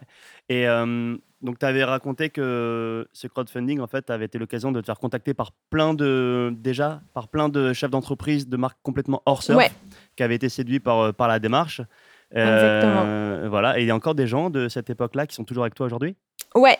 un cabinet d'avocats CGCB, un cabinet d'avocats qui ben, m'aide depuis depuis ce moment de ma carrière. Et du coup, c'est vrai que bah, j'étais avec eux la semaine dernière à Bordeaux, j'allais manger avec eux et tout. Et un autre, un autre partenaire, enfin, une autre entreprise, Team Spirit, m'avait aidé jusqu'à l'année dernière. Et là, bon, ils ont eu un coup de moins bien euh, avec des clients et tout. Mais euh, pareil, euh, il, avait la volonté, mais il dit bon, bah là, c'est plus trop possible pour moi. Mais, mais il m'avait aidé aussi. Et, puis, c'était chouette parce que ce que je disais, ça développait un peu plus des, relations humaines aussi. c'est chouette de, de faire ça différemment aussi que, que le boulot, le côté marketing et tout ça, quoi le côté produit. Et euh, justement, pendant cette table ronde, euh, Jérémy disait euh, quelque chose en ce qui te concerne. On va l'écouter. Je pense un, bon exemple aussi sur la persévérance.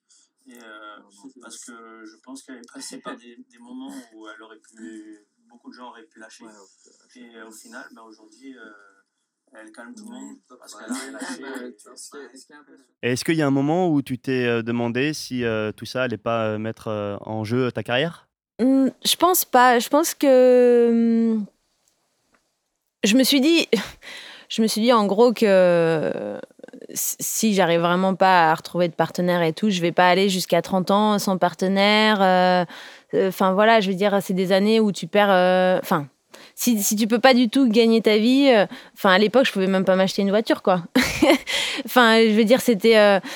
si, je je voulais pas trimer jusqu'à 30 ans en gros et, sortir à 30 ans en me disant bon bah j'ai bien profité mais là du coup bah j'ai rien j'ai pas de diplôme euh, j'ai pas de sous de côté euh, j'ai pas j'ai pas un, bout de maison quelque part enfin non tu vois. Donc je m'étais dit je m'étais dit on, verra bien comment ça évolue. Pour l'instant euh, voilà déjà de faire deux ans sur le tour en gros c'était c'était déjà extraordinaire pour moi. Donc je me j'avais envie de profiter de ça aussi et puis je sentais que j'avais encore des, choses, on va dire, euh, à prouver. Mais euh, effectivement, si j'avais pas, euh, à un moment donné, vu un peu le bout financièrement et que je puisse vraiment vivre de mon sport, ça aurait été compliqué. Quoi. À ce moment-là, tu t'étais mis des marqueurs de temps? Genre, je me laisse deux ans, trois ans, quatre ans ou? Non, pas trop. Plus, tu prenais comme ça vient? Ouais, je prenais plus comme ça vient. C'était plutôt, je, m'étais mis les marqueurs de temps quand là Roxy m'avait dit stop et que et qu'à ce moment-là, bah, je venais d'avoir le bac et qu'en gros, euh, pour moi, le CT, c'était encore. Euh, c'est pas quelque chose d'impossible, mais je me disais, je travaille pour ça et tout, je vais essayer d'y aller, mais il y avait quand même peu, peu d'Européens et tout ça qui, qui l'ont fait, quoi, surtout chez les filles. Il y avait Pauline, euh, il y a eu Justine qui s'est qualifiée un an. Avant, il me semble, Liane. Ouais, je m'en souviens pas de Liane, tu vois. Liane, un an. Il y a eu aussi Caroline Saran. Mais euh, c'est vrai que pour, dans de la continuité, il n'y a pas eu. Euh, et du coup, c'était. Pour moi, en gros, euh, voilà, quand tu avais 20 ans et que tu es sur le QS, bah, tu te dis. Enfin, 19, c'était un peu compliqué de. Le surf, c'est tellement. c'est tellement pas structuré que des fois c'est compliqué de vraiment s'imaginer les objectifs et tout. Du coup, c'était, je m'étais dit à cette époque-là, bon ben voilà, je me laisse deux ans à fond sur le QS. Et puis, euh, et puis je vois quoi. Ok, et donc là, ça nous emmène à l'année 2015, qui est un sacré tournant dans, dans ta carrière, parce mm. que tu commences, euh, tu commences l'année en Australie euh, avec des résultats corrects, mais pas non plus, pas non plus fous. Et puis tu arrives à Fidji, donc ton, ton, spot de prédilection. Et là, tu fais troisième de la compète, donc premier énorme résultat sur un CT. Où si je me souviens bien, c'était costaud en plus les vagues? Ouais, ouais, c'était assez costaud. Euh, on avait. Euh, on avait eu des houles, une bonne houle. Je me souviens, j'étais en demi avec Bianca, du coup. Euh. Bianca, ouais, ma, ma pote. Et ouais, c'était un super événement. Hein. C'était incroyable. Après, voilà, c'était encore une fois, bah, Fidji, disons que c'était la compète où je savais que j'allais quand même performer, quoi j'étais quand même plus à l'aise sur du riff que, que d'autres filles. Et du coup euh, ça me donnait une certaine voilà confiance euh, j'avais pas peur de me jeter et tout quoi. Du coup euh, c'était une, une, chouette compète. Et l'ironie c'est tu dis bon Fidji tu savais que tu pouvais performer tu l'as fait. Et l'ironie c'est que même année tu gagnes à Huntington Beach dans, dans des petites vagues de beach break. Ouais. ça doit être quand même assez fou de gagner sur la plus grosse compète internationale au monde Ouais, c'était ouf, c'était ouf parce que euh, parce que bon, d'une je m'y attendais pas du tout, mais vraiment, enfin, j'avais j'avais eu ma petite board époxy, euh, flyer, euh, Channel Island et tout que j'avais, enfin, ça commençait à aller mieux aussi avec Channel Island et tout. Il m'avait fait plus de boards, c'était des boards des US et tout, et j'avais senti vraiment que que j'avais une bonne board quoi sous les pieds quoi. Je sentais, tu vois, euh, c'est important quand c'est petit d'avoir la, la, board qui fly que tu arrives à que tu arrives à bouger et tout et euh, et j'étais bien quoi, j'étais vraiment bien. Après euh, j'étais surtout dans dans ma bulle et contente. Je pense que comparé à l'année d'avant, je suis arrivée voilà à Huntington en mode euh, bah t'as déjà fait troisième en fait, t'as déjà un quart et t'as déjà fait troisième, t'es pas t'es pas complètement à la rue, t'es pas complètement. Enfin, et du coup, je pense que j'étais vachement plus sereine que bah, l'année d'avant et, et l'expérience aussi commençait à. Bah, ça, ça, commençait à être un peu plus la, la, routine, on va dire. Je commençais à être un peu plus posée. Et voilà, j'ai fait série après série, doucement. Et c'est vrai qu'Huntington, bon, bah, c'est petit, c'est pourri et tout, mais cette année-là, on avait eu quand même un peu de swell c'était pas il euh, y avait pas des séries où c'était flat complètement où t'attends pendant un quart d'heure et genre les... c'est celui qui a une vague en fait qui c'était quand même euh, assez dynamique au final. T'avais pas eu à trop pomper entre la section du fond et la section du bord. voilà, c'était pas. Non, c'est ça. C'est Huntington, c'est assez particulier. Et pour le coup, ouais, on avait eu une semaine où c'était assez euh, des vagues, des conditions tous les jours, quoi. Et donc, c'était ta première victoire, pardon, Rémi. C'était la première victoire sur le tour. Ouais. Euh, donc c'est pas rien et voilà, pas sur la, la compétition la plus confidentielle comme l'a dit euh, Rémi. Euh, même au niveau du regard des autres compétitrices, tu as, senti que c'était quand même passé quelque chose que ouais ouais ouais ouais, ouais clairement il s'est passé quelque chose et euh, pareil, je me souviens que Carissa, à l'époque, on n'était pas encore super proches, on s'entendait bien, mais pas non plus super proches. Et genre, elle était rentrée, elle qui est très compétitrice, elle n'était pas en finale et tout, ça l'avait saoulée, elle devait jouer le titre mondial sûrement cette année. genre, en gros, euh, si elle faisait euh, moins de demi-finale, c'était trop de la merde, quoi, pour elle. Et du coup, elle était rentrée à l'hôtel. Et, euh, et une fois que j'ai gagné et tout, elle est revenue sur la plage et je me souviens, elle m'a couru dans les bras en me disant mais c'est incroyable et tout. Elle était, elle m'avait dit mais ça m'avait fait tellement du bien que ce soit quelqu'un d'autre qui gagne parce qu'à l'époque en fait clairement euh, celle qui gagnait c'était euh, Tyler Wright, Stephanie Gilmore, Carissa Moore, Sally Fitzgibbons. En gros, c'était les quatre filles qui, dominaient euh, et, et, puis voilà qui, qui s'échangeaient les victoires quoi. Et du coup, c'était vraiment un ce que disait après aussi, euh, même un peu plus tard dans l'année et tout, Tatiana Weston Webb, euh, euh, Nikki Van Dyke, qui elles ont, gagné, Sage Erickson, ça fait plus longtemps que moi qu'elle était sur le tour, elle avait jamais gagné et tout. Et, et toutes ces filles-là, elles ont gagné une étape après. Et en fait, elles ont vraiment. Toutes m'ont dit parce qu'elles sont toutes sympas, elles m'ont toutes dit qu'à un moment donné, ça avait fait déclic, quoi. En se disant, putain, mais en fait, en, fait, c'est possible, quoi, ouais. En fait, c'est vraiment possible. Et euh, ouais, c'était, c'était assez chouette. Et est-ce que c'est à ce moment-là où justement tu as commencé après au niveau business à retrouver des, des, partenaires? Ça, ça a été un élément déclencheur? Parce que là tu es quand même sur, le, sur le, le, devant de la scène, la compète la plus médiatisée au monde. Euh... Non. Non, pas à ce moment-là. ok. non, si, j'exagère. En fait, euh, j'exagère. Il y a vraiment, faut vraiment différencier euh, le sponsor principal que des sponsors. J'avais vraiment de plus en plus de soutien. Euh, il me semble que c'est à peu près par là d'ailleurs que je me mets en fin d'année avec Dakine. Euh, ou peut-être un peu après, je sais plus. Euh, il y a Smith Optique, du coup, il y a Pure Essentiel, il y a GoPro qui commence euh, un petit peu à... Mais c'est que des petits échanges et c'est vraiment le, début de certaines relations.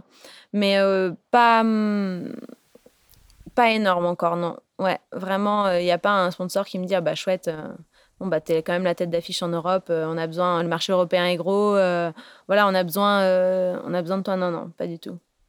Et euh, c'est que l'année d'après. C'est que l'année d'après où où il y a un où il y a il n'y a toujours pas vraiment de déclic pour un, sponsor principal. C'est quelqu'un qui vient euh, me contacter et qui en fait euh, tient des magasins Super Dry. Donc il est comment on appelle ça? Revendeur.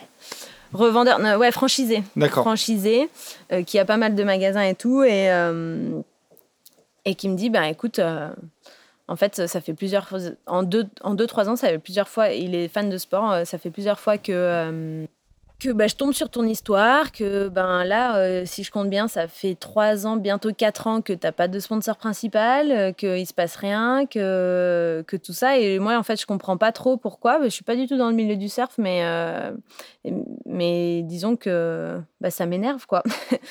et en gros, ben, j'ai, je suis juste franchisée, et, mais j'aimerais bien t'aider, quoi. Et c'est lui, depuis, qui m'a... et qui est toujours mon plus gros sponsor. Donc c'est une personne. C'est même pas une marque. une personne qui n'y connaissait rien au surf, ou pas tant, très peu en tout cas avant, ouais.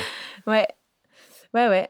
Et, euh, voilà, du coup, lui, euh, enfin, c'est quelqu'un de super. Hein, on a sympathisé et tout. Euh, il, est, euh, il est hyper chouette et, on passe du bon temps. Et, pour le coup, on est sur la même longueur d'onde sur au niveau travail et tout, parce que lui, bon, Super Dry, c'est pas son activité principale. Il a d'autres activités et tout, donc c'est un bosseur de ouf.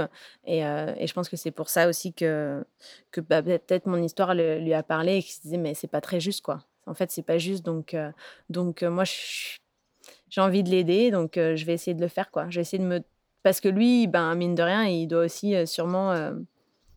Enfin, c'est un, enfin, c'est un, investissement, quoi. Donc, voilà. Et niveau timing, c'était donc c'était 2016. C'était avant ou après Fidji? Avant Fidji. Ah. Ouais. Bien joué. avant Fidji, sauf que le contrat et tout n'avait pas été totalement finalisé et tout, ça a été un peu compliqué. Du coup, j'avais pas les stickers encore. Ok, parce que bon, précise que là, du coup, 2016, après avoir taquiné la vague et, euh, montré que tu avais une carte à jouer là-bas, tu remportes l'épreuve. Donc, deuxième épreuve en moins de, en moins de 12 mois sur le circuit. Ouais. Voilà, Fidji. C'était, euh, Et là, c'était vraiment, c'était vraiment incroyable. Enfin, ouais, ça a été mon, épreuve que j'ai préféré gagner. Euh, c'était, c'était dingue. Cette semaine, elle a été, elle a été vraiment incroyable. Et euh, l'épreuve s'est fait assez rapidement, là, en, 3-4 jours. Et du coup, ben, entre. Euh, puis il y avait des, y a eu des gros swells juste avant. Du coup, il y avait euh, genre. Greg Long sur l'île, il y avait Alex. ah, c'est la fameuse année où il y avait eu tous les Big Wave Riders qui étaient venus, Bruce Irons, Nathan Fletcher voilà. Ah, c'était incroyable, la semaine d'avant, la semaine d'avant l'événement. Et du coup, du coup, il n'y avait pas que les surfeurs c'était en gros euh, sur l'île. Euh, enfin, pas que les filles, parce que du coup, sur les îles, elles sont assez petites. Il n'y a pas les, garçons. Les garçons étaient après nous il y avait que les filles et tout. Et puis, il y avait deux, trois voilà, euh, surfeurs euh, de gros. Et, euh, et on a vraiment bien rigolé.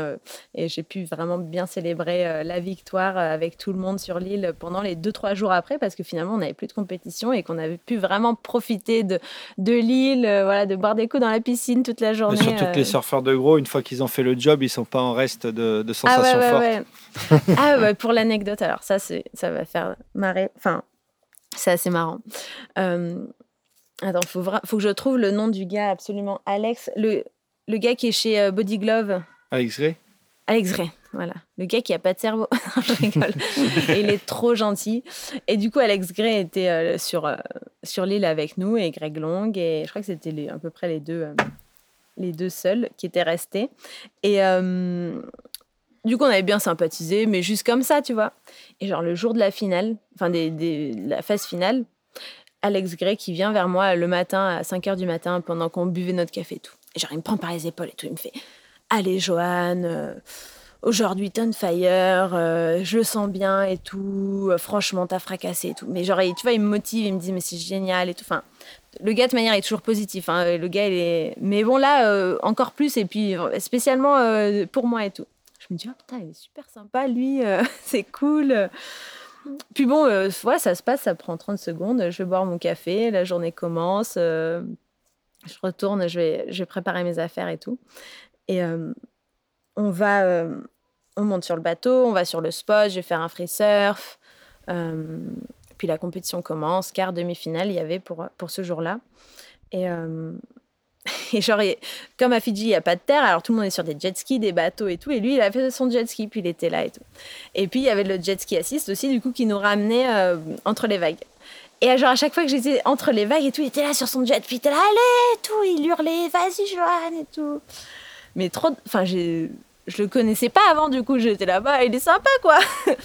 Bref, la compétition se passe et tout. Euh, je gagne, on rentre à l'hôtel, on prend du temps. Euh, Et c'est que le soir où le gars, en fait, il m'explique pourquoi il était à fond sur. Il avait parié. il avait fait des paris la veille. Et en gros, c'était. il avait parié 150, 1500 euh, dollars de bière au bar. Mais non. Et, en gros, parce que en gros, j'étais le. Quand même, ça en fait quelques Le Black Horse ou un truc comme ça, tu vois. Du coup, en gros, c'était la, la, plus grosse mise. Euh, ah, t'étais bien coté, ouais. Voilà, parce que tout le monde avait dit, bon, genre Carissa ou. Euh, tu vois, parce que bon, bah, c'était. Et du coup, mais le gars était trop heureux, quoi. Quand, il a, quand j'ai gagné, mais c'était trop drôle. Mais franchement, on s'est marré après toute la soirée avec parce que voilà. On t'a quand même profité de son gain en bière, je, ah bah ouais, ouais. je présume. Ah ouais, ouais. Puis moi, il m'en faut pas trop d'eau. ça part très vite. voilà pour la petite anecdote. C'est une belle anecdote. Et donc, euh, bon, à partir de ce moment-là, tu es quand même rentré dans, dans le circuit fermé des, euh, ce qu'on appelle plus ou moins title contender. À chaque fois, tu peut-être pas dans, dans, le top 3, mais, mais tu es là, tu as ta carte à jouer. Euh, ça a été vraiment un déclic pour toi, ces deux victoires, à te dire tu peux. je peux gagner, je peux gagner plein de fois et je, je peux rentrer dans, le, dans la course au titre? C'est. Non, pas trop. Ça a pas été. Non, pour être honnête, ça n'a pas été le déclic pour me dire que je peux être championne du monde parce que. Euh, parce que je pense pas que j'ai encore toutes les capacités. Enfin, en tout cas, en 2016 et tout, pour moi, j'avais pas, j'avais pas tout ce qu'il fallait, tu vois j'avais pas une, grosse relation à un shaper par exemple comme euh, Steph peut avoir avec DHD comme Carissa peut avoir avec Mayhem et tout j'ai pas euh, les boards c'est hyper important tu vois et sur certaines étapes je sens que même encore aujourd'hui j'ai pas eu les meilleures planches et euh, il y a des moments où enfin faut vraiment que tout soit réuni quoi et là l'année dernière j'ai beaucoup voyagé avec Carissa enfin pas mal et je, suis de plus en plus proche d'elle et c'est vraiment next level en fait quand tu veux être world champ quoi. C'est c'est encore plus de c'est encore plus de conviction, c'est encore plus de de sacrifice tous les jours, c'est moins de distraction, c'est vraiment une balance entre euh, entre t'es dans ta bulle tous les jours quoi, mais bon, faut réussir à en sortir un peu mais pas trop et, et c'est du du tous les jours quoi. C'est long en fait une saison surf. C'est pas pas comme d'autres sports où tu as des compètes sur le week-end et et t'as fini quoi pour euh, pour deux semaines. Non, c'est on a des périodes où on attend, où c'est long, où émotionnellement c'est hyper compliqué. Et, euh... et puis t'as des as des facteurs euh, chance entre guillemets où t'as la vague, ah t'as pas la vague, euh, t'as le timing ou non. à l'étape où, ne serait-ce les, les wildcards ou les trucs comme ça, Tyler Wright qui revient à la dernière étape de Maui, bah, c'est qui qui se la tape? C'est l'équipe Peterson. Avant l'écart. Bah, t'es contente, quoi. Quand t'es dans. T'as trois filles pour le titre et toi tu te tapes. Euh, c'est pas pareil d'avoir Tyler Wright ou d'avoir Summer Macedo, quoi. Ou enfin tu vois c'est vraiment il y a vraiment beaucoup de choses qui entrent en jeu et c'est c'est ultra usant en fait. Du coup je pense pas avoir les épaules pour être world champ. En tout cas pas pour l'instant en tout cas. D'accord. Et euh, bon, t'as quand même, euh, as quand même gagné le QS. Ouais. Donc t'en as gagné des tours sur le long terme. Ouais, aussi ça c'est pareil. Je pensais jamais pouvoir gagner euh, le tour QS quoi, parce que toujours des vagues pourries et tout. Et, là cette année-là. Ouais, voilà, quand on parle de conditions aléatoires, tu fais pas mieux que le QS oh en termes de chance, pas de chance, bonne marée, pas bonne marée, parce que là il y a pas de waiting period, c'est en qui de la ah série tant qu'ils peuvent. Ouais ouais c'est clair. Hein c'est aussi des épreuves qui font euh, aussi pour le business. Donc, comme l'épreuve de Manly, ben, c'est aussi pour du marketing et, de la pub et tout qu'ils le font. Donc, ils le font euh, quand il y a du monde, quand c'est les vacances et tout. Et, les, vagues, c'est souvent une catastrophe, quoi. Et c'est compliqué. Il y, a, il y, a un trop gros gap entre les épreuves du tour et, les épreuves du QS, enfin les conditions quoi. Moi je pensais jamais pouvoir gagner euh, le tour QS parce que ben c'est ça, à chaque fois il y a toujours une une, une fille de 15-16 ans qui pèse, euh, qui, pèse 35 kilos et qui, euh, quand il y a 20 cm, elle te fait trois rollers euh, en plus que toi et, forcément, elle va avoir une meilleure note que toi et tu... enfin, c'est vraiment compliqué, quoi. Et puis finalement, cette, cette saison-là, j'ai pas fait tous les QS pareil, mais en fait, Manly, j'ai jamais vu aussi gros que ça cette année-là. Newcastle, c'est pareil, c'était super, super power. on était, il y avait des bancs assez sympas aussi pas trop gros, mais, euh, mais hyper power. Et puis euh, Birubi en fin d'année où, euh, pareil, on a eu deux journées de swell et du coup, bah, ça s'est bien passé. quoi. Et en 2018, encore un coup d'éclat, et là tu gagnes la compète la plus chelou de toute l'histoire du surf. C'est-à-dire que tu gagnes à Uluwatu, qui était censé être Margaret River, donc tu gagnes sur une gauche, euh, Ouais, j'ai une gauche gagné- de riff où tu où étais censé faire une compétition sur une grosse droite euh, de rocher. J'ai gagné au change, ouais. Pour mon type de surf, c'est sûr que j'avais, euh, j'ai gagné au change. Euh, c'est vrai que j'étais bien contente d'avoir atteint l'écart cette année-là euh, à Margaret. Je me souviens, on a eu une super journée de vague à Margaret. Je m'étais bien débrouillée comparé à d'habitude. J'ai toujours un peu du mal avec cette vague. je me perds souvent au pic. En fait, le pic est hyper large et j'ai du mal à choper les bonnes vagues. Et euh, D'ailleurs, tu vois que c'est euh, la comp- enfin, c'est toujours les mêmes qui performent à cette compète, Ouais. plus ou moins. Ouais, ouais, vraiment, hein, c'est. hum,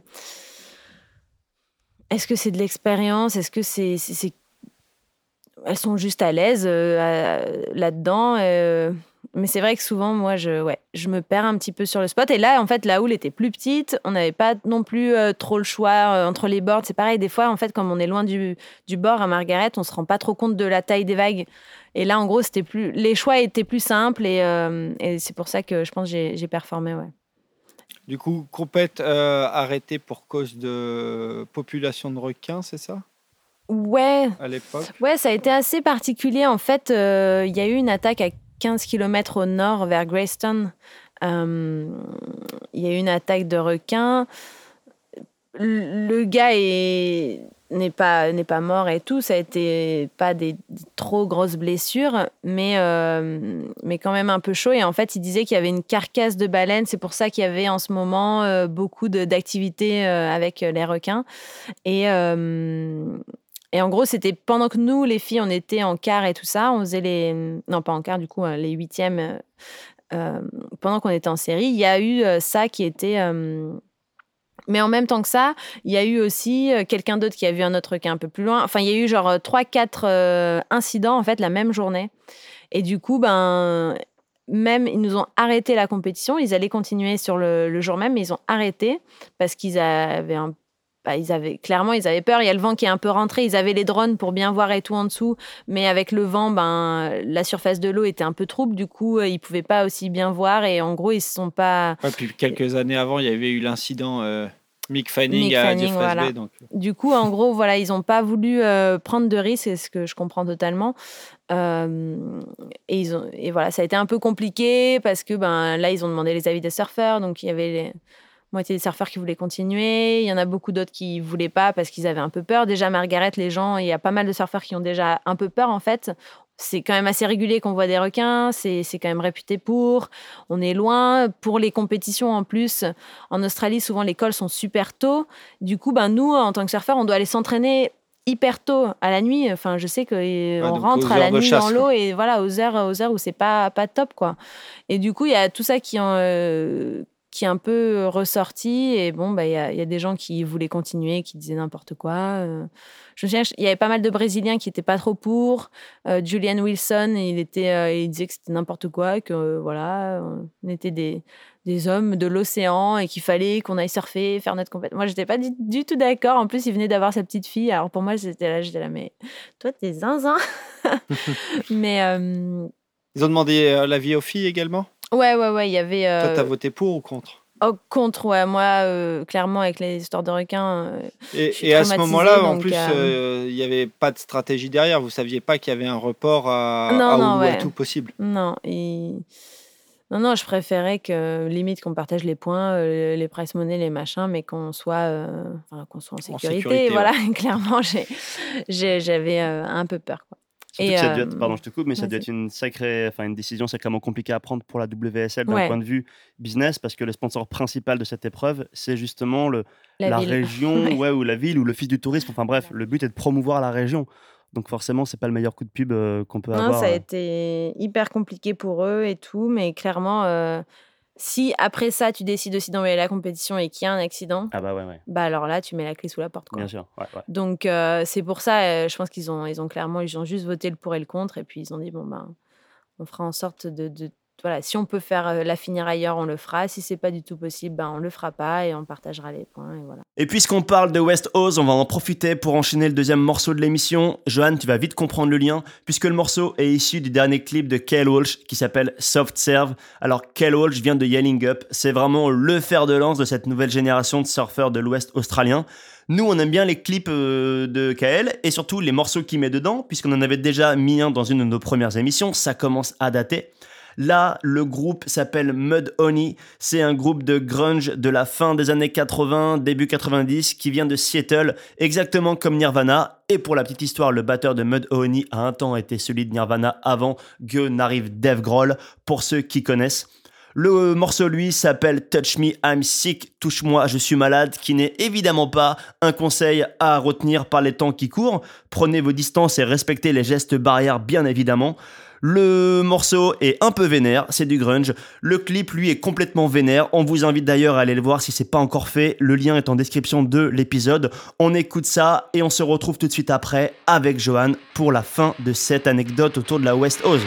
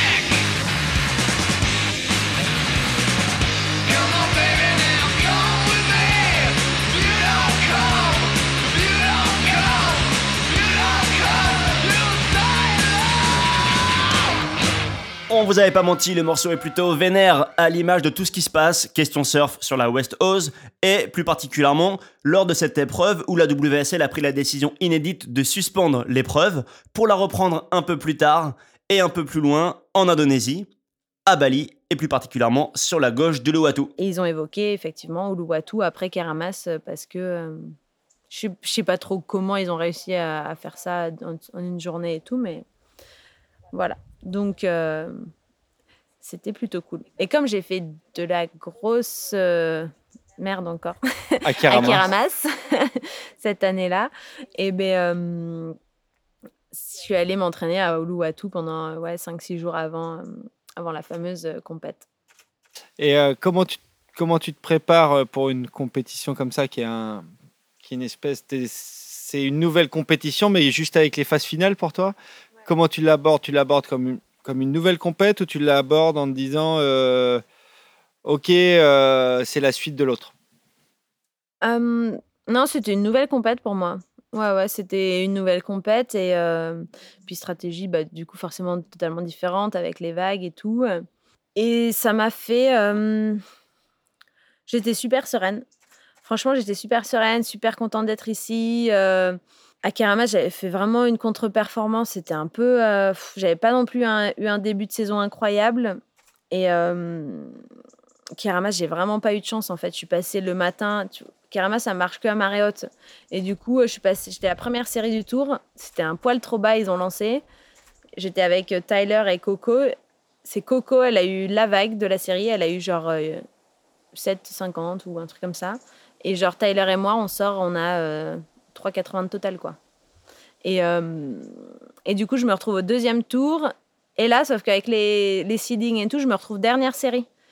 Et du coup, en fait, ça fait pile, ça faisait pile le même timing. Donc la marée, elle a eu le temps de monter et de redescendre. Et genre, j'étais au même moment de la marée, sauf qu'il y avait le vent. Et là, euh, toute la journée, j'ai vu des filles faire des barrels et tout. Et euh, bon, pas que je suis une, grosse, la meilleure en barrel, mais en tout cas, il y avait vraiment des bonnes vagues. Et euh, je me suis retrouvée à faire euh, des petites manœuvres avec Sally Fitzgibbons. Donc, euh, j'ai pas eu non plus un tirage facile. Et, euh, et je commence plutôt bien. Enfin, je gère plutôt bien le début. Et puis, en fait, elle revient. Elle a une petite vague qui fait, qui, qui fait un petit bol, tu vois. Et du coup, elle peut. elle a bien géré. Elle me passe devant. Du coup, j'étais un peu. J'étais vraiment déçue, mais en même temps, je m'en voulais pas trop. Je me disais, bon, ben, c'est comme ça, quoi. C'est comme ça. Euh, bah maintenant, faut, faut passer à autre chose et tout. Et j'avais vachement. J'étais passée à autre chose beaucoup plus facilement que, les, que certaines fois, quoi. Et du coup, là, bah, j'étais super détendue parce que j'avais eu des très bonnes vagues à l'entraînement, que j'étais bien backside, que. euh, que euh, prévoyaient des petites vagues pour la compète. Enfin, je sais pas. J'avais une sorte, une sorte de détachement, en gros, de me dire, bah, des fois, en fait, tu peux faire tout ce que tu veux, mais des fois, ça, c'est pas pour toi, quoi.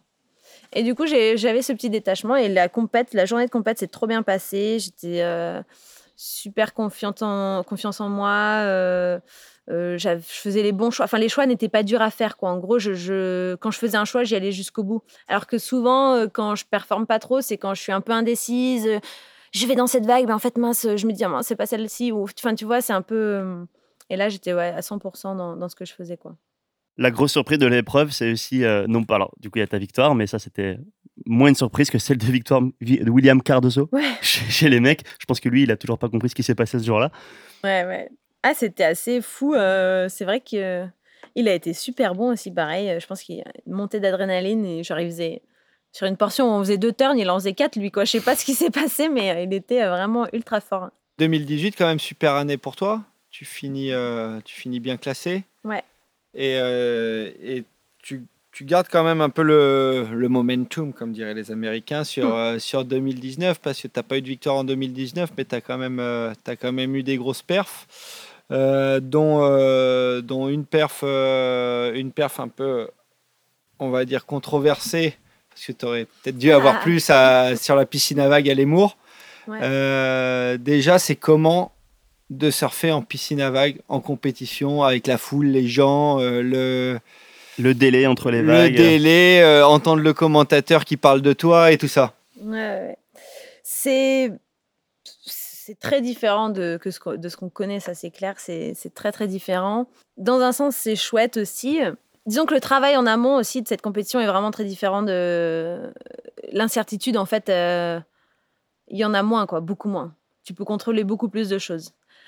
Même si la piscine à vagues, toutes les vagues ne sont pas totalement pareilles, donc ça c'est la limite de ce système, c'est que bon, ça reste euh, avec l'eau, en fait, c'est ce que nous expliquaient les ingénieurs aussi euh, de la piscine, c'est que clairement, euh, en fait, même si on est du, sur du indoor et tout, et que, bah, par exemple, on enlève le facteur vent, il y aura quand même ce facteur de courant d'eau et tout qu'on peut pas maîtriser.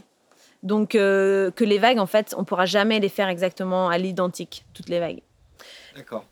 Et euh, ça a été super intéressant euh, d'échanger avec les ingénieurs parce qu'en fait, euh, là, ça fait 2-3 ans que la WSL est à fond là-dedans, dans la piscine de Kelly et tout, de nous faire des, événements dedans, de, qu'on ait des trainings et tout ça. Et en fait, bah, le plus gros problème, c'est que toutes les vagues sont pas pareilles. Et donc on dit, mais c'est super, ok, on a que 4 vagues pour, pour montrer ce qu'on a à faire, sauf qu'à un moment donné, si tu te brosses, bah, tu te brosses, quoi. Si tu si t'as pas la même vague, on part du... du... Enfin, tout tout le système repose sur le fait que c'est euh, Ouais, l'équité des chances, Voilà, ouais. l'équité des chances. Et, et pour le coup, ben c'est c'est pas vraiment ça quoi. Mais bon, on a quand même beaucoup, ils- enfin, ils ont beaucoup travaillé pour euh, changer la vague et tout. Là, la vague était différente de l'année d'avant. On avait beaucoup plus de manœuvres et beaucoup moins de temps de barrel. D'accord. Et euh, voilà. Donc, en, fait, il y avait, il y a trois. Ce qui était mieux pour le public. En tant que spectateur, moi, Ouais. j'ai préféré moins vous.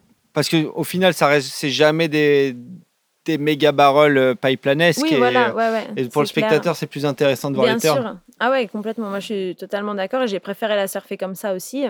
Et voilà, donc c'est chouette qu'ils aient vraiment euh, bossé là-dessus et tout ça. Après, bon, ça.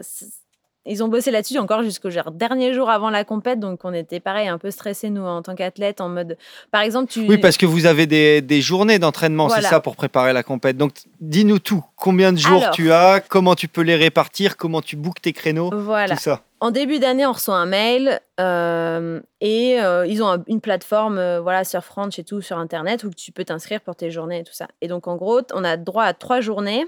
On a le droit à trois journées plus une. Trois dans l'année, plus une dans la semaine qui précède la compétition, quelque chose comme Celle ça. qui non précède la compétition, on a trois jours qui précèdent la compétition où tout le monde a le droit à quelques vagues. Donc, en gros, le premier jour, tu as deux vagues. en gros, tu surfes deux vagues le lundi, deux vagues le mardi et deux vagues le mercredi pour que tout le monde ait deux vagues, en gros. Ça, ça doit être super dur sur la confiance si tu n'arrives pas à performer sur tes, euh, Ouais. sur tes Ouais, vagues si avant tu tombes, c'est l'enfer, ouais. Parce que tu tombes, ouais, t'as plus ta chance. quoi. Bah, t'as plus ta chance. Ouais. Mais bon, et puis, mais après, c'est pareil, même les journées, au final, on a 12 vagues dans une journée d'entraînement, 12 à 15 vagues, je pense.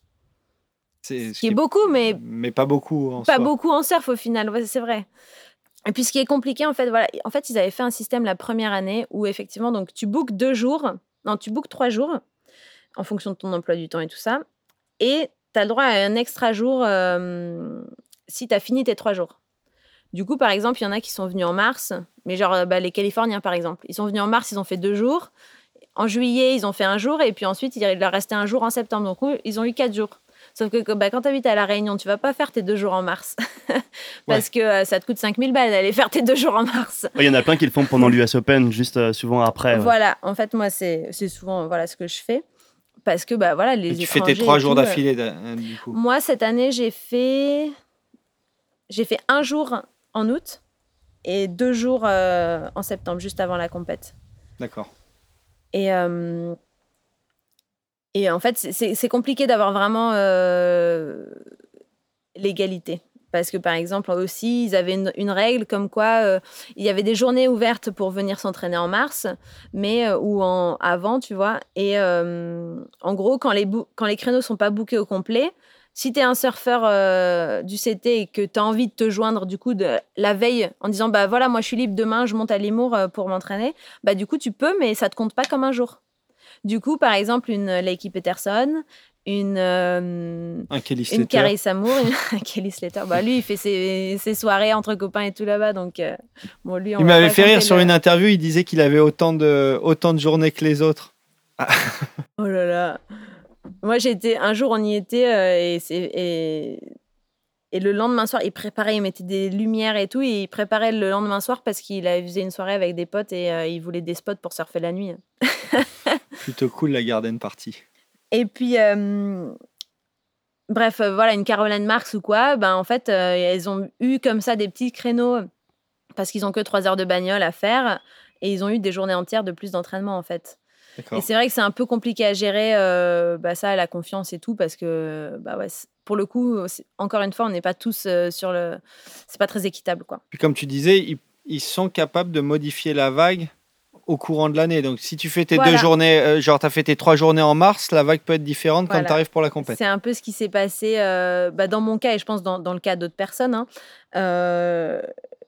J'ai fait une journée complète sur la première version, la version comme, comme on avait eu l'année d'avant.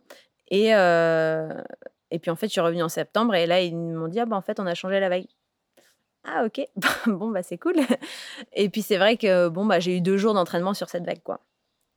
Mais bon, j'ai trouvé mieux et tout ça, j'ai trouvé que c'était quand même mieux. Il y avait plus d'incertitude, des fois elle faisait un peu une grosse mousse et tout, mais en fait pour la compétition ça ça l'a pas fait, ils ont ils ont été bons quand même.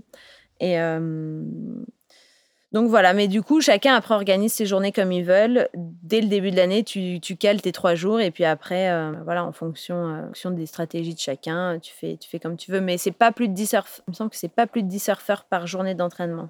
Maximum 10 surfeurs. D'accord. euh, Et c'est des journées où il y a que des gens du CT Ouais. Donc tu te, tu te retrouves pas avec avec le chanteur de Pearl Jam qui est pote avec. Slater ou, Non, pas ou, du euh, Gustavo Kuerten. Non, non. Après, voilà, si tu emmènes. Enfin, c'est pareil, par exemple, Carissa, euh, euh, elle a emmené des petites filles, qu'elle elle s'occupe de petites filles un peu avec euh, son, euh, sa fondation, là. Et euh, en gros, bah, elle avait demandé si elle pouvait faire une journée avec elle. Du coup, bah, c'est pareil, ça lui fait un journée de plus. Au final, bon, elle fait surfer les gamines, mais elle, elle surfe aussi, quoi. Donc, c'est- chouette, mais c'est vrai que, ben, encore une fois, c'est c'est pas très équitable pour tout le monde. D'accord. Et donc, euh, toi, tu n'as pas eu euh, les- le même nombre de journées que les autres, mais tu es quand même ar- arrivé en finale. Donc, finale, enfin, déjà, super compète. Tu as eu, euh, t'as eu un, un 10, je crois. Non, j'ai jamais eu 10. Tu n'as pas eu 10, enfin, tu as eu un gros score sur un barrel euh, frontside. Ah oui. Alors euh, lui, je sais plus, je sais plus mes notes, mais ouais, j'ai eu deux 9 en gros dans le dans les phases. euh, Non, j'ai eu un 9 dans les phases qualificatrices. Du coup, ben en gros, j'étais vraiment pas stressée parce qu'en fait, euh, je savais que j'avais ma place euh, pratiquement en demi au final, quoi. Que j'avais vraiment, avec cette vague, j'avais vraiment eu, euh, j'avais voilà, ca- calé ma place qui était déjà pas mal. Fallait juste que j'essaye d'améliorer ma gauche et ce que j'ai fait de quelques points. Et en fait, à la fin de la première journée, j'étais première au classement, donc je savais que le lendemain, j'allais être en finale. D'accord. Et ouais, ce qu'il faut dire, c'est donc faut t'es noté sur ta meilleure droite et ta meilleure gauche. Voilà. Et là, en, en l'occurrence, sur cette droite où tu as eu un 9, tu as eu euh, plus ou moins le barrel de la compétition, Ouais. homme-femme confondu. Euh, ouais. C'est-à-dire que le truc qui arrive jamais à l'Emour, tu es passé derrière le foam ball, tu as traversé le foam ball et tu as, Ouais. eu un 9. ouais, ouais. Ce qui était assez marrant parce qu'au début de saison 2019, on, on, on parlait ensemble et tu me disais euh, faut, que je, faut que je progresse euh, dans les barrels frontside. Ouais. Voilà. Frontside et backside, hein, clairement, les barrels, c'est quelque chose qu'il faut que je travaille et qu'il faut que je travaille encore. Euh, mais pour le coup, ben, cette vague-là, autant pour les manœuvres, je trouve que ça. Tu peux pas vraiment progresser parce que euh, tu pousses beaucoup moins que sur une vraie vague. C'est pas la même. euh, tu- ou tu pousses pas au même moment, en tout cas. Et puis tu as une obligation de finir la vague. Ouais, en plus, parce que voilà, effectivement, nous, on est dans une optique euh, compétition, entraînement, compétition et tout, donc c'est vrai que t'as pas envie de faire nimp. Mais, euh, mais pour les barrels, pour le coup, moi, ça m'a vraiment aidé quand même. Pour quelqu'un qui part de, de pas grand-chose. Et, euh, et du coup, tu arrives en finale. Là, tu, dès tes deux premières opportunités, tu scores, tu scores solide. Tu es en, t'es en ouais, tête en fait, de la c'était un, un sy- système assez particulier, donc on avait le droit à deux droites, deux gauches pour commencer. Et euh, du coup, après ces deux droites de gauche, on te prend ta meilleure droite, ta meilleure gauche, et on te fait un total. Et là, il y a déjà un premier classement. Et les six dernières, elles sautent, je crois. Ensuite, quand il fait partie des 12, je sais plus si c'était 12 ou 10, euh, enfin, peut-être je dis des bêtises, mais à peu près, après ce premier cut, le reste des filles reprennent une droite, une gauche pour euh, savoir qui va en finale. Donc, on fait notre première euh, round, donc la gauche, la droite. Et là, il y a déjà un classement au final, parce que les deux qui font troisième, elles sont, elles ont pas le droit de reprendre en fait. Elles ont D'accord. pris que deux vagues. Et c'est, elles sont notées. Et ces deux-là, elles ont plus le droit de resurfer. Et là, on a eu un break, on a eu les garçons, et c'est à ce moment-là que Leiki et moi, on fait la finale sur encore un échange seulement. Donc moi, j'ai une gauche, une droite, et Leiki après une gauche, une droite.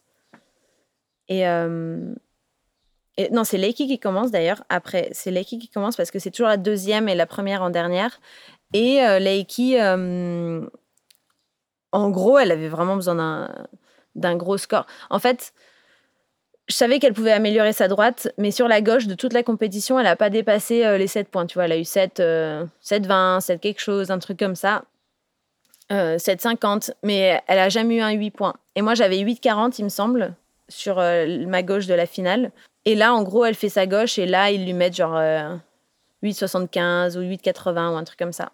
Alors qu'elle n'avait pas fini sa vague. Alors que pour moi, effectivement, les turns, bon, on était, on va dire, similaires. Elle mettait de la puissance et tout, des beaux turns, mais, euh, mais pour moi, elle n'est pas bien dans le barrel à la fin. Elle n'est pas, voilà, elle- je trouve que elle n'est pas bien complète sa vague, quoi. Et ça méritait, pour moi, pas plus, pas plus que ma gauche, certainement, et encore moins au-dessus. Et, euh, et en gros, s'ils lui mettent pas ses points sur cette gauche, ben en fait, sa droite, elle suffit pas pour passer. Parce que pour moi, sa droite est incroyable. Elle surfe euh, vraiment, elle fait des gros turns, elle fait les barrels et puis elle tente le R à la fin, là, euh, elle fait un 180 et puis elle fait la fin de la rotation du reverse dans la, dans la mousse. Et pour moi, c'était, enfin, en plus sur la dernière vague, de, de produire cette performance sur la dernière vague et tout, je trouvais ça vraiment énorme, quoi. Mais bon, j'aurais mis ce score sur la droite, mais j'aurais pas mis son score sur la gauche. Et du coup, euh, bah, ça se joue à, à quelques dixièmes. Et c'est vrai que. Ouais, de toute manière, je crois que c'est l'avis de pas mal de, de gens qui ont vu la compète, Ouais, y a eu beaucoup de surtout gens encore qui plus du des, euh, euh, tricolore. Euh, Bah, franchement, mais, il y a euh, beaucoup de. Je t'avoue que j'étais, j'étais du même avis également. Bon, après, Ouais. je suis pas complètement impartial non plus dans l'histoire. Tu as quand même fait une super performance. Moi, je trouve que c'était, euh, c'était bien parce que tu as, marqué des points là où tu n'en marquais pas d'habitude. Et euh, après, ce qui est intéressant, c'est peut-être que tu nous racontes euh, justement comment c'est d'être, dans, dans une arène comme ça. Parce que normalement, les surfeurs, vous êtes tout seul dans, dans l'eau. Il n'y a pas le public autour. Et... Effectivement. Oui, il n'y a pas le public ou c'est pareil, il n'y a, pas- il y a pas tes coachs, euh, tu vois, tu, peux pas parler. Enfin. Ah, là, tu peux parler avec ton coach non, quand tu, es tu dans peux, l'eau quand tu es dans l'eau, non. Mais bon, ça, ça, ça dure, ça dure peut-être une dizaine de minutes quand tu es dans l'eau. Enfin, mais même pas huit mi- Ouais, non, une dizaine de minutes. Et Puis il y a combien euh, de temps? C'est 4 minutes, en- donc, entre, chaque vague, ouais. Et la vague dure euh, à peu près entre 50 et 60 secondes, quoi. Et du coup, euh, ouais, d'avoir cette proximité avec les gens, effectivement, d'avoir plus aucune stratégie euh, tactique et tout ça, c'est hyper particulier, quoi. T'as juste le surf que tu produis sur cette vague. Et puis, euh, bah, le public qui est autour, qui est là à, à une dizaine de mètres, euh, le speaker, euh, les drapeaux, tu te vois aussi parce que les écrans sont à côté aussi, donc tu as des écrans énormes où tu vois ta funge. Et, euh, Et puis, tu entends les commentateurs du, et web dessus. ouais, ouais, bien sûr, ouais. Euh, pas du web. Non, Non, il y pas a du un web. commentateur sur place, ouais. Et euh, c'est hyper euh, perturbant. Après, c'est vrai que j'ai eu de la chance d'aller euh, sur les événements aussi euh, de euh, les shows un peu, les événements shows qu'ils avaient fait un peu avant. Du coup, c'était là maintenant mon troisième événement sur place, troisième ou quatrième événement, quatrième événement sur place. Et du coup, euh, je pense que j'ai commencé un peu plus à me sentir à l'aise. Et ils ont aussi fait, je pense que c'était pour nous aider, ils ont fait payer l'entrée que sur le week-end, samedi, dimanche. Et le vendredi, jeudi, vendredi, on était euh, entre nous, il y avait genre que les VIP ou un truc comme ça. Du coup, il y avait beaucoup moins de monde les deux premiers, les deux premiers jours où on faisait les premières, euh, les premières vagues. Et moi, j'ai une question euh, qui m'a toujours un, peu, un peu tracassé dans ce genre d'événement. C'est est-ce que les juges sont là aux journées d'entraînement? Parce que du coup, ça enlève un peu le, tu vois, la préparation des runs, parce que c'est des runs plus ou moins préparés sur chaque vague. Et je trouve ça un peu biaisé. Euh, Et il se pose la question aussi dans les compètes de skate où il y en a pas mal qui disent ouais les, les juges devraient pas être de- devraient pas être là à l'échauffement parce qu'ils voient ce que ce que l'athlète va faire. euh, ouais, ouais, ouais. Ce qui en tente. amont, et-. Ouais, bien sûr. Ouais, il me semble. Les... Ils sont là les trois jours où, où on prend une vague chacun là, où on a notre droite-gauche et tout. Donc ils- je pense qu'ils voient passer un peu tout le monde, ouais. Et ouais. c'est moyen. Après, bon, c'est vrai que pour le coup, c'est pas, c'est pas, c'est un échauffement, mais bon, c'est vrai que je prends qu'une vague de chacun. Il y a pas beaucoup de chacun, mais bon, ouais. Je sais pas s'ils sont là à regarder vraiment tout le temps ou pas. euh, On n'a pas beaucoup Ils d'échanges. cherchent le créneau pour pouvoir aller à l'eau eux-mêmes. c'est ça. Et, C'est un euh, peu ça. Justement, c'est quand même une, une épreuve qui est euh, plutôt décriée du côté des, euh, des surf fans. qui, Ouais. euh, et c'est vrai qu'à regarder, elle est quand même beaucoup moins excitante euh, en termes de. Enfin, le scénario est quand même déjà écrit par rapport à- aux conditions de vague, par rapport au rythme ou quoi que ce soit. Toi, tu, tu peux comprendre en fait cette frustration qu'ont les, les gens de. Ah ouais. Ouais, ouais, complètement. Moi, je suis, je suis même pas forcément la piscine à vagues en soi. Je suis pas méga fan. hein. Euh, D'ailleurs, je, me- je me suis même fait un peu moquer parce que je suis là, je dis que je suis pas méga fan et puis après, ouais, toi tu fais la finale et tout, euh, tu dis que t'es pas méga fan. Euh, comme on dit à la Réunion, je me suis fait moucater. Mais ouais, le système d'avoir une piscine, puis d'avoir un jet ski dans la piscine et tout ça, de que ce soit aussi ultra, euh, c'est complètement privé et tout ça, donc c'est quand même assez particulier. C'est quand même loin de l'état d'esprit du surf, euh, de l'océan et que tout le monde a accès à l'océan et tout, ça complètement. Après, euh, j'aime bien ce côté où, enfin j'aime bien et j'aime pas, j'aime J'aime pas ce côté, je suis très tactique et tout, j'aime bien, c'est des choses que j'ai beaucoup travaillé, euh, notamment dans le travail que j'ai fait avec Simon et tout, le côté tactique de la compétition et tout ça. Et c'est vrai que ça enlève tout ça.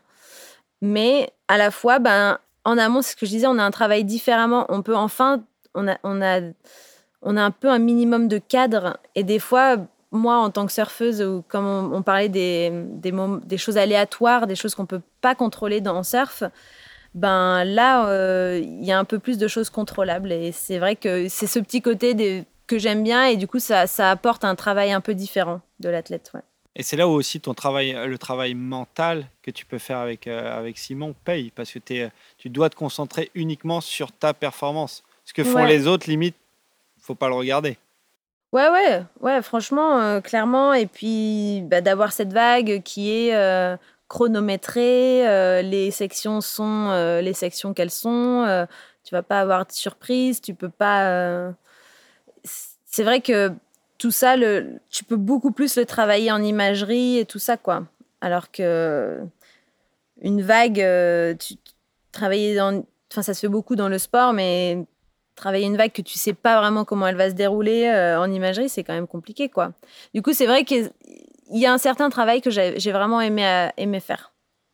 Et euh, alors, on regardera peut-être pas la question ni la réponse si on en sait plus d'ici à ce que l'épisode sort, mais pour le moment, donc il n'y a pas, de, il y a pas de, de compétition cette année par rapport à la crise du coronavirus, mais il y a des rumeurs comme quoi s'il doit y en avoir une, ce serait à nouveau dans la piscine de Kelly. Euh, toi, tu as des infos par rapport à ça? Ou c'est Oh, juste des rumeurs de radio, euh, radio plage? J'ai pas du tout entendu ça, non. Là, c'est Radio Chlore. Là, c'est radio. Ouais, c'est ce radio, radio Chlore, exactement. Non, je sais pas, j'ai pas du tout entendu ça. euh, je pense que. Puis même s'il y a une compétition. euh, Le problème là en ce moment, c'est qu'on peut pas voyager surtout. c'est ça, ouais, donc, ouais. euh, c'est vrai que c'était. Ça, ça datait d'il y a peut-être 4 ou 6 semaines, donc c'était avant vraiment tout. euh, avant que ça arrive au Brésil avec, un- avec l'intensité qu'on connaît et tout. Quoi. Ouais, non, là, je pense que ça va être compliqué pour voyager. Je pense que, moi, d'après ce que j'ai entendu, c'est que euh, ils vont essayer de faire des petites compétitions au, au niveau régional, je Mm. crois, ou- enfin régional ou continental, quoi. Peut-être faire un ou deux, deux compètes sur chaud en Europe ou euh, en Australie, mais. Mais c'est tout, hein, j'ai vraiment pas, pas entendu. euh, Enfin, ils ont pas complètement annulé le tour, mais je vois pas comment c'est possible. Ouais, ouais. Ok. Non, mais pour moi, c'était quand même un special event aussi. Hein. Ça faisait pas partie du tour, mais il était Ouais, question ouais. qu'il le fasse là-bas. Mais je vois, enfin, peut-être qu'ils le feront dans la piscine pour les Californiens et Oui, Américains, ouais. quoi. Peut-être, mais pour nous, les Européens, et enfin, ça m'étonnerait que les US euh, nous laissent euh, entrer sur leur territoire ou laissent Ouais, entrer des une- Brésiliens juste sur le pour une exhibition, je pense que là, le, le sujet euh, politique et sanitaire est trop important. Ouais, voilà. ouais.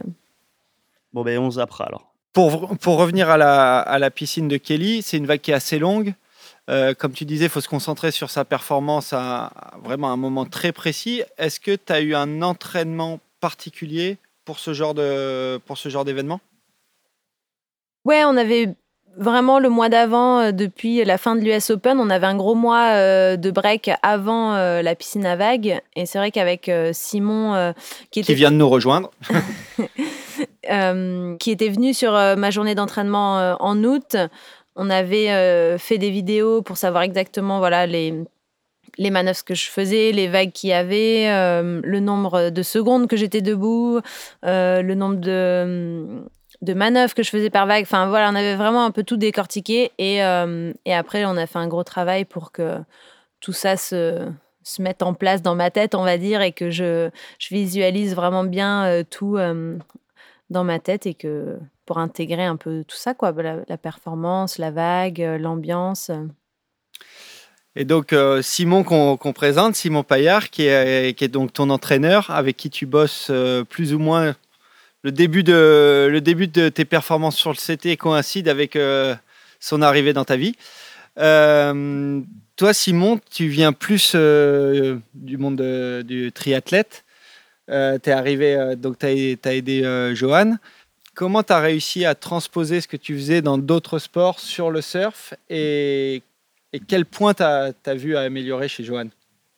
Euh, moi, je viens des sports d'endurance, donc euh, rien à voir. C'est clair que le surf, on est, loin, des sports d'endurance et tout. Mais euh, après, euh, j'ai fréquenté un peu, les, on va dire, le, haut niveau en sport et tout. Donc, j'avais ma petite idée là-dessus sur ce que c'était et tout. Après, on va dire, le milieu professionnel, c'est encore autre chose. Et euh, voilà, quand j'ai commencé à travailler avec Johan, c'était plus sur l'aspect mental. Euh, donc là, on va dire que quand, quand tu es euh, préparateur mental, tu n'as pas vraiment de, de, de, sport spécifique, ça s'adresse à tous les sportifs, tu vois. Donc on a commencé là-dessus et puis plus tard, on a, on a travaillé ensemble en, prépa physique, quoi.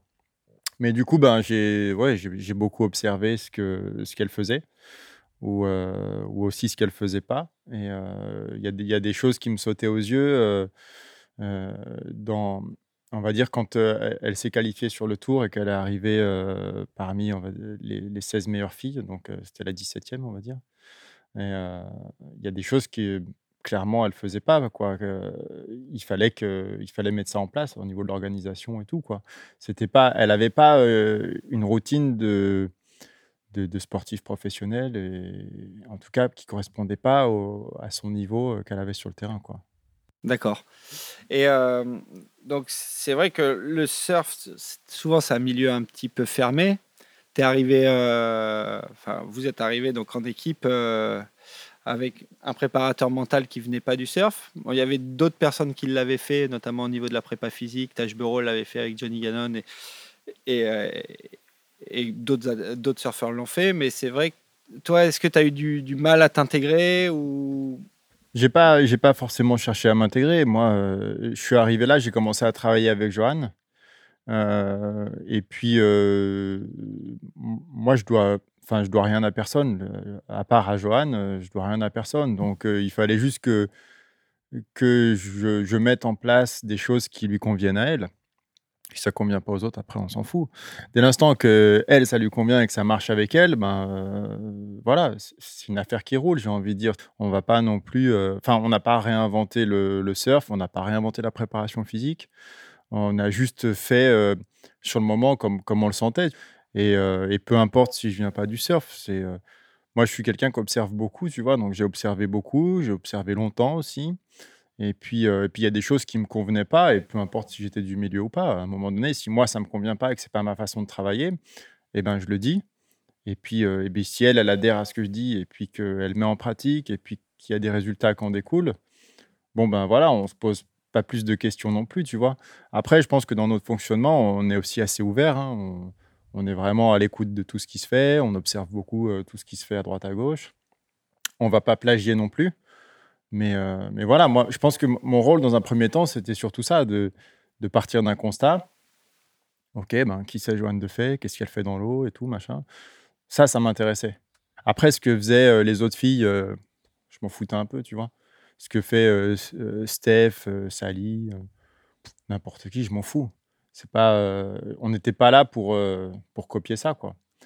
Donc, partant de ce constat que Joanne est une fille avec peut-être moins de talent qu'une Stéphanie Gilmore ou euh, une Carissa Moore, euh, parce qu'elle est arrivée peut-être un peu plus tard sur le circuit, euh, ben, comment elle est arrivée là et pourquoi elle en est là et tout. Donc, clairement, c'était, je pense que son gros point fort, c'est son physique, son mental aussi.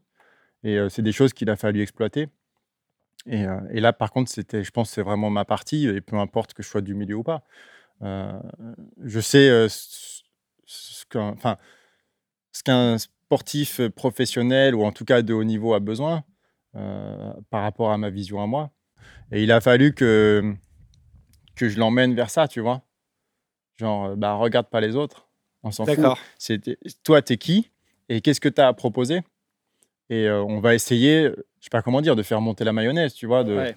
C'est une démarche qui a pris combien de temps entre le moment où vous avez bossé ensemble tous les deux et le moment où tu as eu tes résultats euh, méga encourageants On a commencé à bosser ensemble euh, janvier 2014 Mhm. et ma première victoire sur le tour c'est euh, c'est août 2015 Ok, donc ouais, euh, et Rookie of the Year et tout ça. ouais, donc euh, au bout de six mois, ça, six Ouais. mois, ça commençait à parler Ouais, déjà. ouais, ouais. Vraiment, vraiment, c'est c'est ce que dit Sim. euh, lui, il s'est posé les questions qui est Joanne de Fait, tout ça. Moi, c'est ce que je disais. Je me suis posé les questions là quand j'ai plus euh, Roxy et tout ça. Je me suis lancée et tout.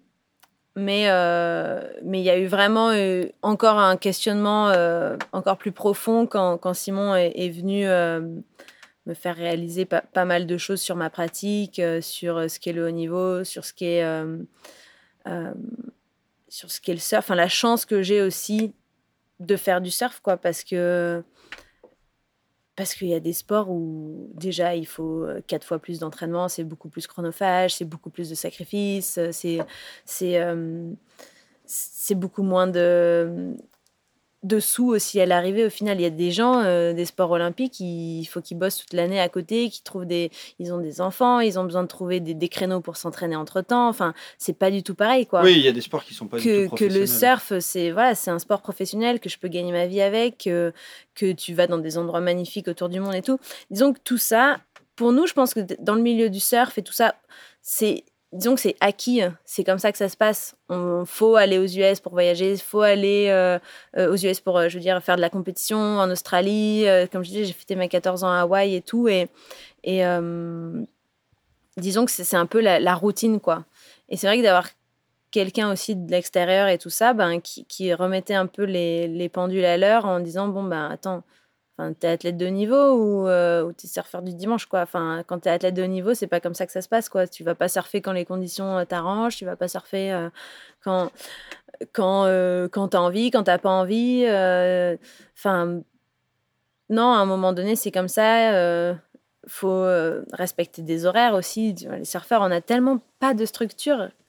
Pas, on est, on est, au- on, on est, on a, il y a pas de structure. Donc pour les jeunes qui grandissent là-dedans, bah c'est hyper compliqué, quoi même euh, les choses les plus basiques, comme les premiers entraînements men- mentaux qu'on a fait, euh, ben, était là, bon, alors c'est quoi tes objectifs à court terme, à moyen terme, à long terme et tout euh, bah Là, je, me suis qualifiée sur le CT, euh, bah, je vais faire ma première année le CT, puis... Enfin, c'était hyper compliqué pour moi de verbaliser et que ch- chaque chose soit dans des cadres, dans des cases, tu vois, que, que tout soit de tout contextualiser, quoi, et de savoir vraiment ce que j'ai envie, mais aussi ce que je suis capable. Il y, a- il y a vraiment des, des grosses différences entre ce qu'on a vraiment envie, ce qu'on a, ce qu'on a, ce qu'on rêve, ce qu'on, ce qu'on est capable de faire, euh, savoir quelles sont tes capacités aussi. C'est hyper dur de dire c'est quoi, euh, c'est quoi mes points forts, c'est quoi mes points faibles. Et c'est vrai que tout ça, ben, en fait, faut, faut y réfléchir, quoi. Justement, c'est quelque chose qui m'intéresse. C'est euh, euh, Simon, donc toi, tu as, pris de plus en plus d'importance dans, dans- dans la carrière de Johan, préparateur mental. Et là, euh, vous, vous êtes quand même next level au niveau de la, présa- de la préparation physique par rapport à ce qui se fait dans le surf. Euh, comment toi, tu arrives à déterminer par rapport à ses points faibles en surf ce qu'elle a besoin de travailler musculairement et au niveau du corps quoi? Bah après, euh, comme je disais tout à l'heure, j'ai- euh, observé, tu vois. euh, donc dans l'observation, il y, a- son comportement. Donc euh, on va dire qu'il y a tout le côté, euh, la dimension, on va dire un peu psychologique, mentale et tout. Et après, il y a- toute la dimension physique et technique euh, qui sont du coup euh, ben, très fortement liées. Donc il fallait observer un peu à l'eau euh, ben, comment ça se passait, comprendre aussi. Moi, je, surfe un petit peu, mais rien à voir avec ce niveau-là, tu vois. Mais Bon, au moins, ça me permettait de savoir ce que c'était que d'être euh, debout sur une planche de surf et de prendre des vagues. Donc, euh, il a fallu que, j'observe bien euh, ce qu'elle faisait dans l'eau, de savoir, ben, tiens, à un moment donné, la flexion de jambe, elle sert à quoi? Le transfert d'appui, euh, pied avant, pied arrière, il sert à quoi?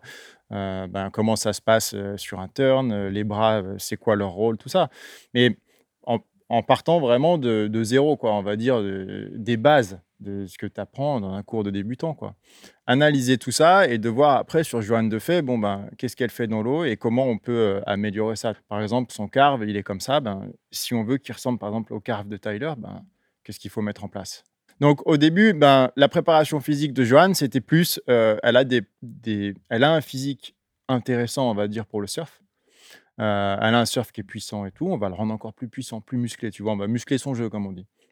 Donc ça, c'était le, travail de départ et sans trop tenir compte de la technique. Une fois qu'on a fait tout ce travail-là, et là on parle sur des mois, voire des années, euh, des séances de muscu et tout, euh, ben, gagner de, la force explosive, euh, gagner de la vitesse, gagner plein de choses comme ça. Après, ben, il faut qu'elle, elle le transpose, elle amène tout ça à l'eau, tu vois, et qu'elle s'en serve. Et à partir de là, une fois qu'on sait qu'on a ces bases solides et tout, on va aller regarder pour le coup là ce qui se fait à côté. Donc là, tu, comment tu fais Tu t'entoures de techniciens tu- Non. Non. Non, même pas. Enfin, on prend des avis à droite à gauche, tu vois. Quand on, oui, on a la chance d'avoir un, un Fredo Robin avec nous sur les compètes ou des trucs comme ça. C'est des, on, on échange pour avoir des, des- des avis s'il y a un truc qu'on n'a pas vu. On peut pas voir tout euh, nous-mêmes, tu vois. On n'est pas.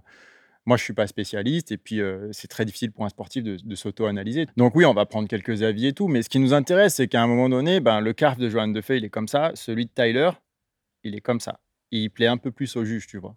Ben, comment Tyler, elle fait pour faire ça? Et comment nous, on va pouvoir travailler pour que Joanne de fait, eh ben, on, ajoute ce petit truc à son carve qui va faire qu'elle va aller gratter euh, 0,5 points. Ou... C'est du micro-détail. On est on n'est pas vraiment sur de la technique au final, tu vois.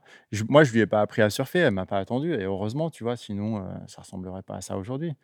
Donc, euh, rien à voir. Mais par contre, euh, oui, on, on va travailler le- sur ce genre de détails, et après, eh ben, quand on n'est pas dans l'eau, euh, si tu veux travailler un transfert d'appui, un truc comme ça, ben, est-ce qu'en préparation physique, on va pouvoir mettre en place des exercices spécifiques où on va euh, la faire travailler un peu plus sa jambe avant ou sa jambe arrière ou, ou, euh, la vitesse de, transfert d'appui, de centre de gravité, tout ça? Donc, c'est ces petites choses-là qu'on a essayé d'analyser et, de, et de travailler après en muscu. Quoi. Toi, Johan, concrètement, tu t'es rendu compte que le travail physique qui avait été effectué sur les premiers mois euh, a changé ta façon de surfer, a débloqué des choses que tu n'arrivais pas forcément à faire avant, en termes de puissance notamment? Ouais, je pense que après, comme dit Sim, c'est un travail sur des mois, des années. Je pense que euh, il n'y a pas eu un déblocage en mode, euh, bah, ça y est, euh, là, euh, j'arrive à faire ça. Je pense que, comme dit Sim aussi, j'avais une, j'ai toujours été solide euh, sur mes appuis et tout, euh, et ça a toujours été quand même euh, ma marque de fabrique d'être assez puissante, même en junior et tout. Ouais, si, ça a quand même changé. Enfin, quand je vois des, vidéos sur mon premier, ma première année sur le tour et, un an, deux ans après, il y a quand même une grosse évolution, je trouve, dans mon surf. Mais pour moi, c'est pas vraiment juste bah, parce que j'ai fait des squats, euh, bah là, je suis plus forte euh, dans les cuisses ou ceci ou cela. euh, ça a débloqué un truc. C'est plutôt, c'est tellement un ensemble en fait, en fait, qui est lié entre le côté mental, le côté physique, le côté, le côté surf. En fait, c'est des fois juste quand tu es confiante dans la tête, ben tout se déroule comme tu veux à l'eau, quoi. Et, du coup, tu as plus confiance d'aller taper cette section. Du coup, ça, comme bah, tu as fait l'entraînement physique, ben, en fait, euh, ton corps, euh, il, en, il encaisse et du coup, ben, ça passe. Et, et là, c'est comme ça que ça débloque effectivement euh, des choses. Mais il n'y a pas eu, genre, d'un seul coup, un, un truc qui m'a fait Ah, bah là, là j'ai fait cet entraînement et j'ai pu faire une nouvelle manœuvre. Non, c'est vraiment sur de la continuité et des micro-détails. Après, euh, la première année, par exemple, euh, on n'avait pas forcément beaucoup de retours vidéo la première année sur le tour parce que ben, avant, on était sur le QS et tout, on peut pas trop comparer. euh, la- C'est certain, tu peux et- pas du tout comparer. Et, voilà. Et par contre, la deuxième année, on, on a beaucoup travaillé là-dessus, euh, ben, de reprendre euh, le snapper de l'année d'avant. Bon, on regardait toutes les vagues de Johan, mais toutes les vagues des autres filles aussi. Et on fait pas que regarder les vagues, on chronomètre les vagues, on compte le nombre de manœuvres, le temps entre deux manœuvres. Je peux te dire, par exemple, qu'une Stéphanie Gilmore, à snapper, elle a déjà fait une vague de 66 secondes où il y a 13 manœuvres. Ça, ça nous donne des, des indications qui sont ultra précises après pour la, la préparation physique, tu vois. Ouais. Une vague de 66 secondes, bah, ça n'a rien à voir avec une vague qui, euh, en moyenne, à snapper, est plus aux alentours de 21 secondes. Mais il faut savoir que quand tu arrives à snapper, tu peux choper une bombe de 66 secondes. Il faut être prêt à pouvoir fracasser faut- pendant 66 secondes. Bah, faut être prêt, c'est clair. C'est clair, faut être prêt, tu vois. Et pourquoi euh, sur Snapper, ben, il n'y a que Stéphanie Gilmore qui a une vague de 66 secondes? Ben, Parce qu'elle est née là-bas. Et que ces vagues-là, elle les surfe tous les jours. Et puis que, donc elle, ça lui pose pas de problème. Mais quand tu as l'habitude de surfer des vagues, Huntington, on est sur une moyenne de 13 secondes. Bon, ben, ça n'a rien à voir, tu vois. On n'a pas les mêmes, les mêmes qualités. Donc ça, c'est des choses qu'on a observées en vidéo. Donc pour tout le côté, on va dire, euh, physique. Et puis après, il y a tout le côté technique. Bah, tiens, euh, là, les filles, euh, je me rappelle, Huntington, la première année, Joanne, bah, elle chopait aucune reforme. Et Donc, j'avais elle, du mal. elle avait du mal. Elle n'avait pas beaucoup de reformes. Et du coup, bah, avant d'aller à la compétition en 2015, je me rappelle, on avait un break à La Réunion de un mois. T'es pas allé à la cano? Mais non. On était à La Réunion, on pouvait pas surfer. Et euh, on a regardé les vidéos, on a regardé toutes les filles et tout, machin. Puis tiens, on voit, ah bah Malia, elle a toutes les reformes. Toutes. Sur, toutes ces séries, elle a la reforme. Bon, bah comment elle fait, Malia Et c'est ça qui nous intéresse, tu vois. Au final, c'est une analyse qui est biomécanique. C'est pas, euh, pas de la magie, quoi. Elles, sont 18 filles en compétition, il n'y en a qu'une qui arrive à choper toutes les reformes systématiquement. Comment elle fait?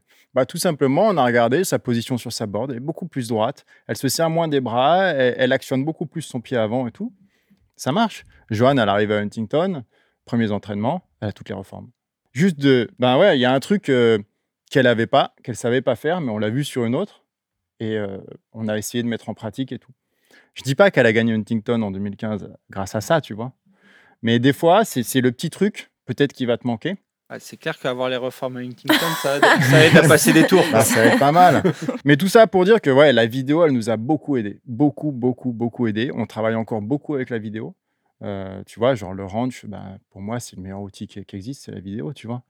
Et parce que cette vidéo, après, on peut en faire plein de choses. Il y a toute cette, analyse, je te dis, et puis après, pour elle, il y, a toute, euh, il y a- toute la vidéo mentale qu'elle va s'en faire aussi sur une vague comme le ranch, qui est toujours la même, enfin presque toujours la même.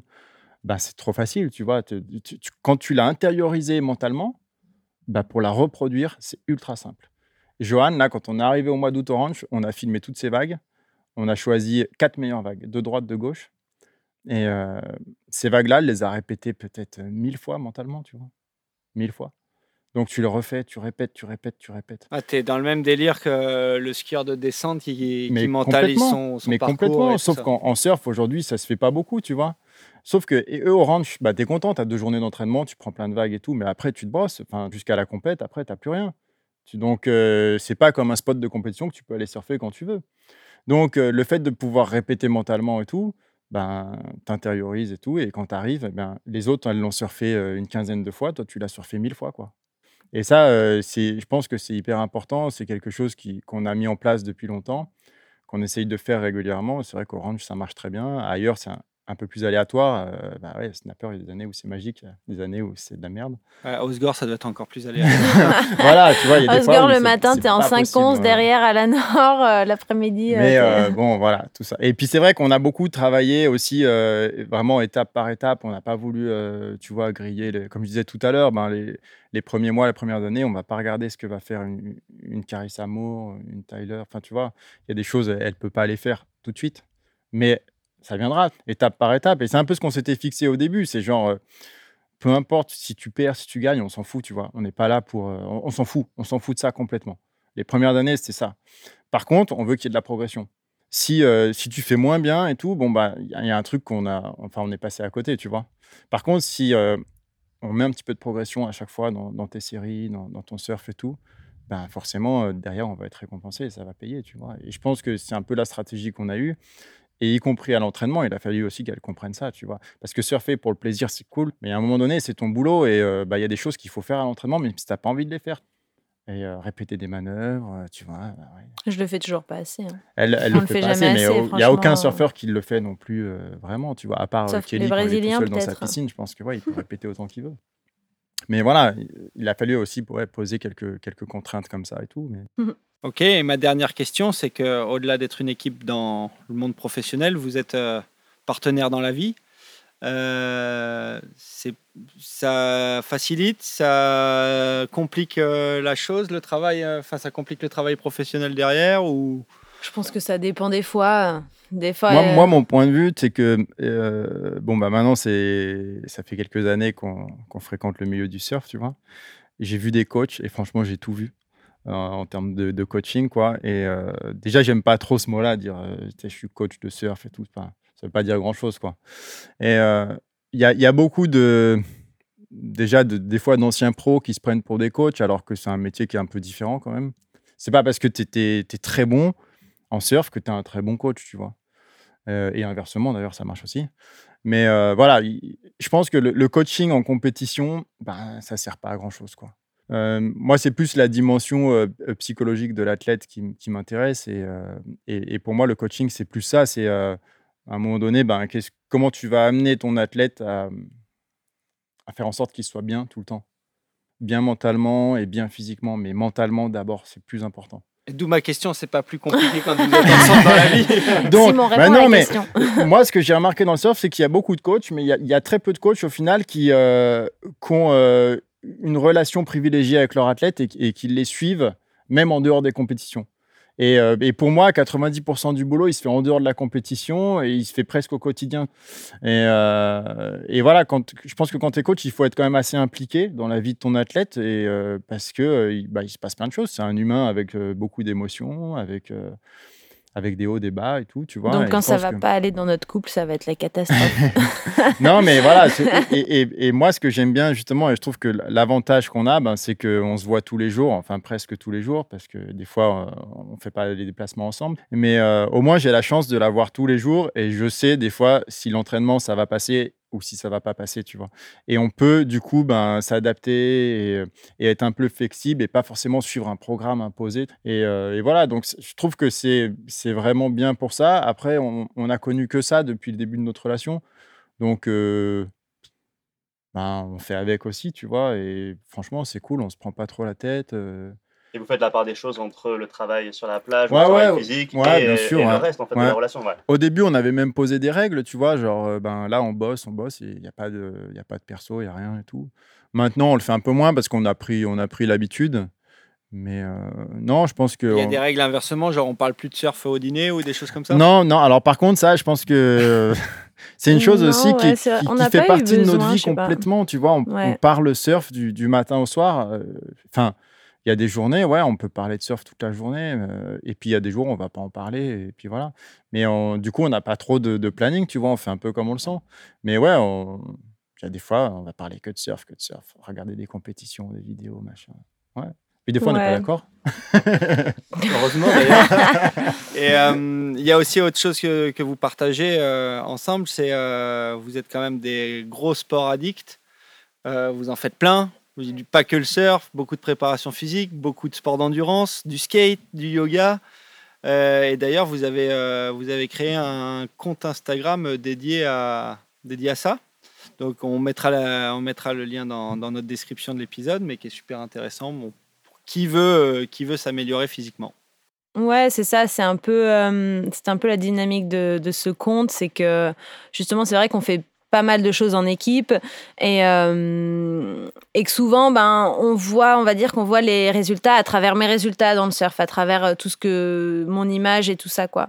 Et, euh, et on avait envie de mettre en lumière un petit peu plus l'équipe et que justement, il y a euh, il y a Sim derrière qui a les idées et tout parce que c'est vrai que enfin qu'il y a beaucoup d'idées des fois on les développe ensemble des fois des fois c'est plus lui mais et voilà je trouvais ça cool de qu'on puisse euh, montrer que il y avait un, truc d'équipe derrière et que c'était pas que euh, que ma carrière que le surf et voilà on est vraiment intéressé dans d'autres choses aussi que que le surf et euh, Sim a plein d'autres expériences dans d'autres sports, etc. Donc, euh, c'est.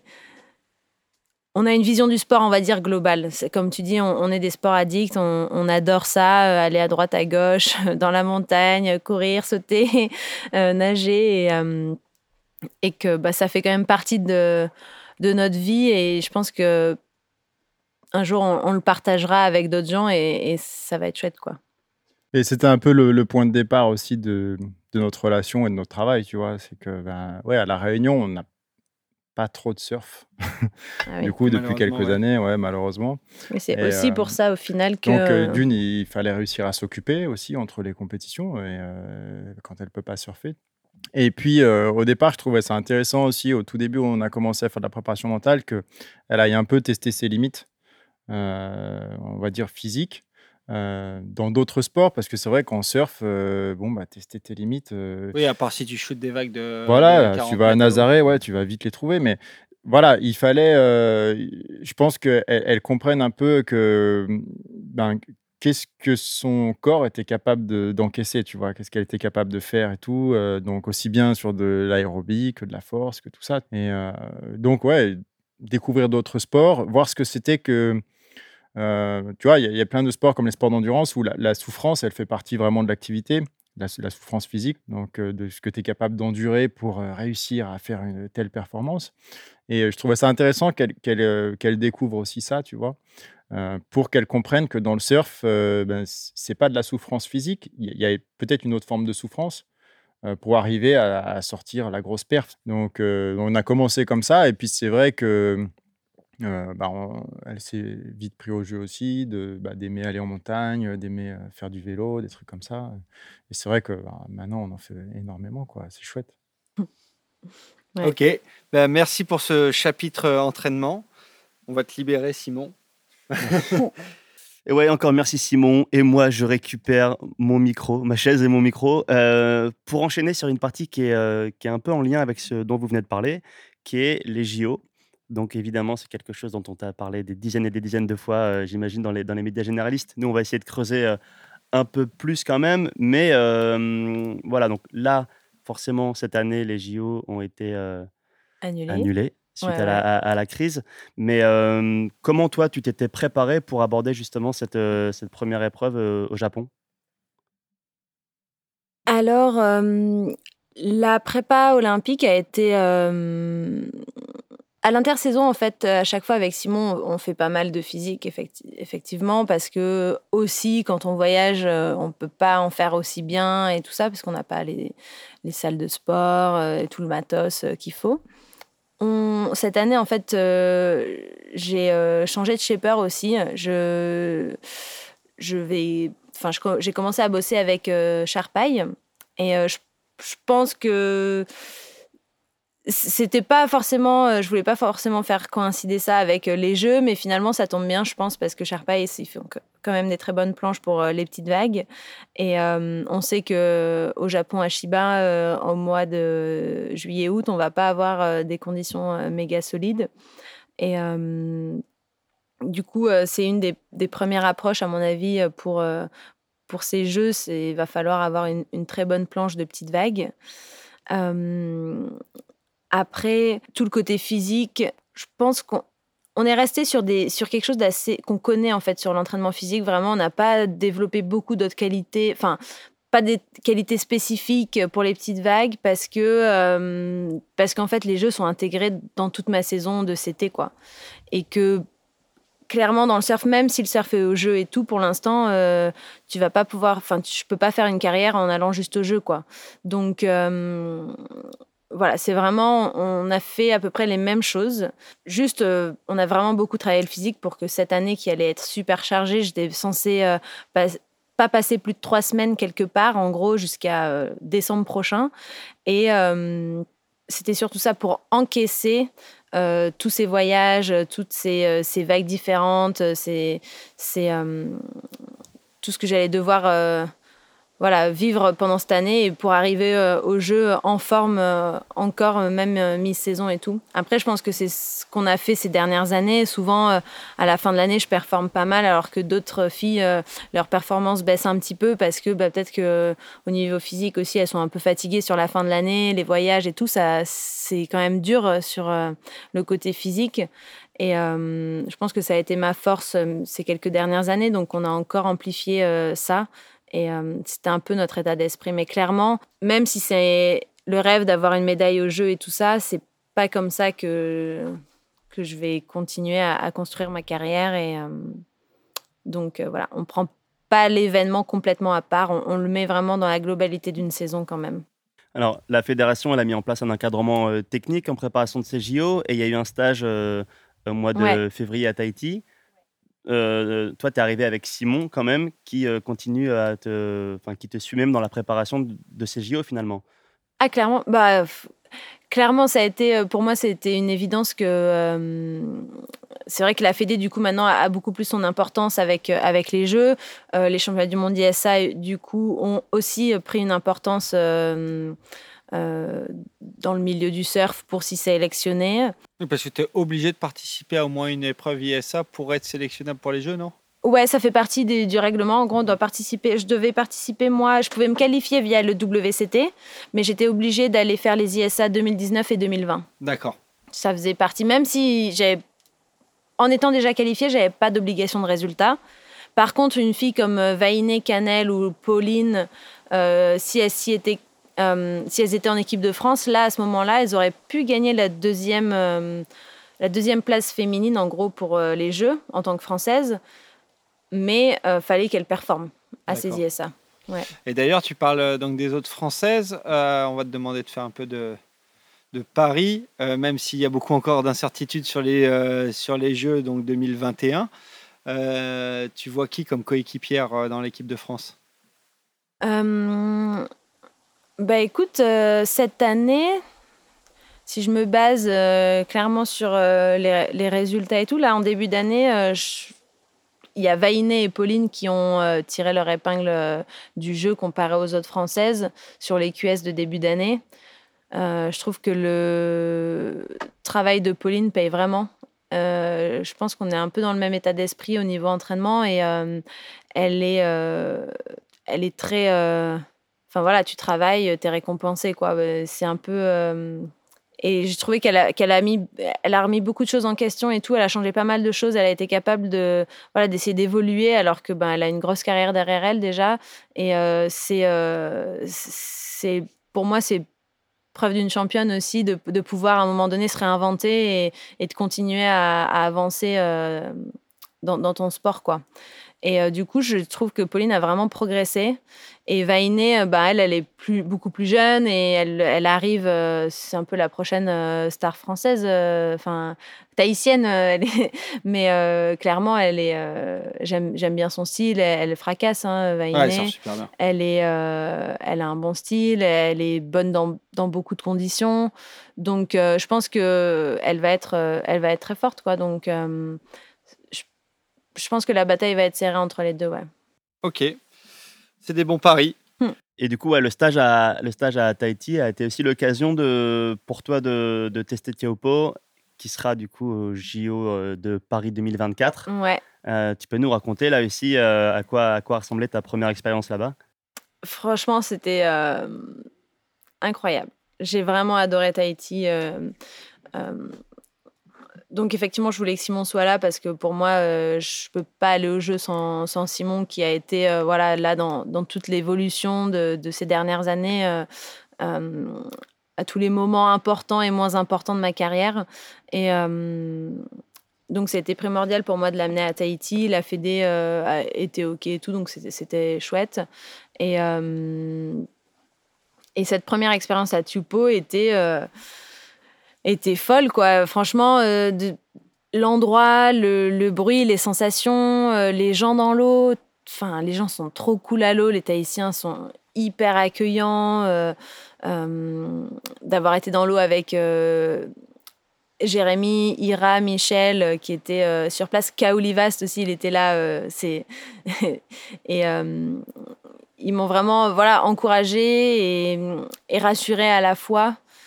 Euh, ils m'ont fait prendre conscience aussi euh, bah, de certains risques. La vague aussi, euh, plus ben, à quelques pieds, quelques mètres près, elle est vraiment, elle change et, voilà, il faut, faire attention aussi.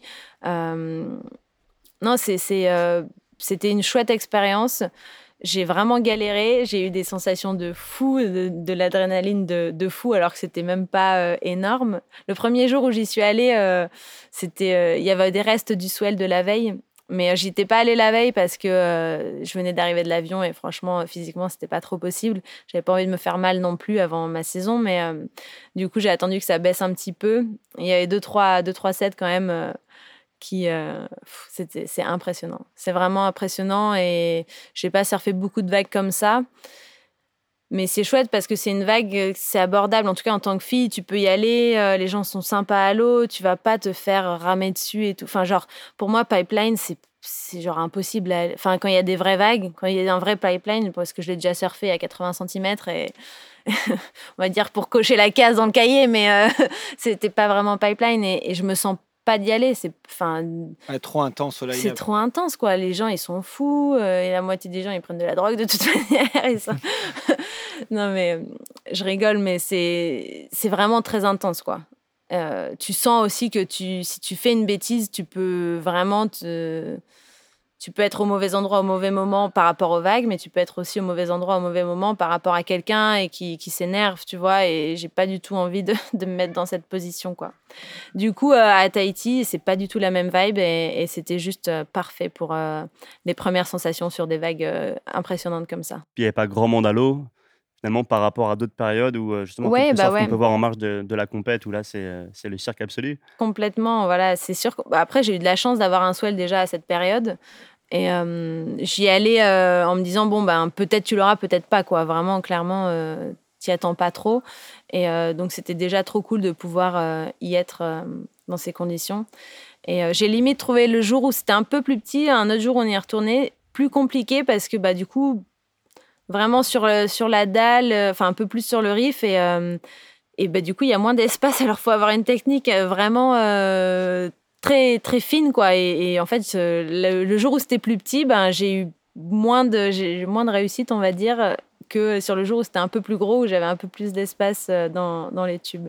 Ouais, puis c'est surtout un spot qui est hyper sensible aux directions de swell. Donc, Ouais. selon la direction, la vague n'a pas du tout la, la même forme. Ouais. Ouais. Ouais, ouais, exactement. Et ça, va falloir que j'y passe du temps. Clairement, j'ai fait deux, trois sessions. euh, euh, ce qui est cool, c'est que j'ai senti que je pouvais, je pouvais être à l'aise quand même. À un moment, je, je sens que si j'y pa- si j'ai mis le temps qu'il faut, je, je vais pouvoir être à l'aise au moins dans du, dans du six pieds, tu vois, du, du- des bonnes vagues. Je sens que je vais pouvoir être à l'aise.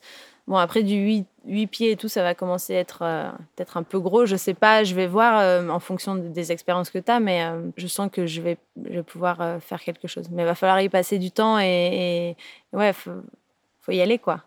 Et normalement, tu de devrais y passer du temps parce que ça a été donc nommé, sélectionné comme spot pour, les, pour Paris 2024. Euh, tu as un avis par rapport à ça? Je sais que la, bataille a été, féroce entre les différentes communes. Il y a, ça a été un peu. Il y a eu un peu de controverse au sujet, du choix. Mm, mm.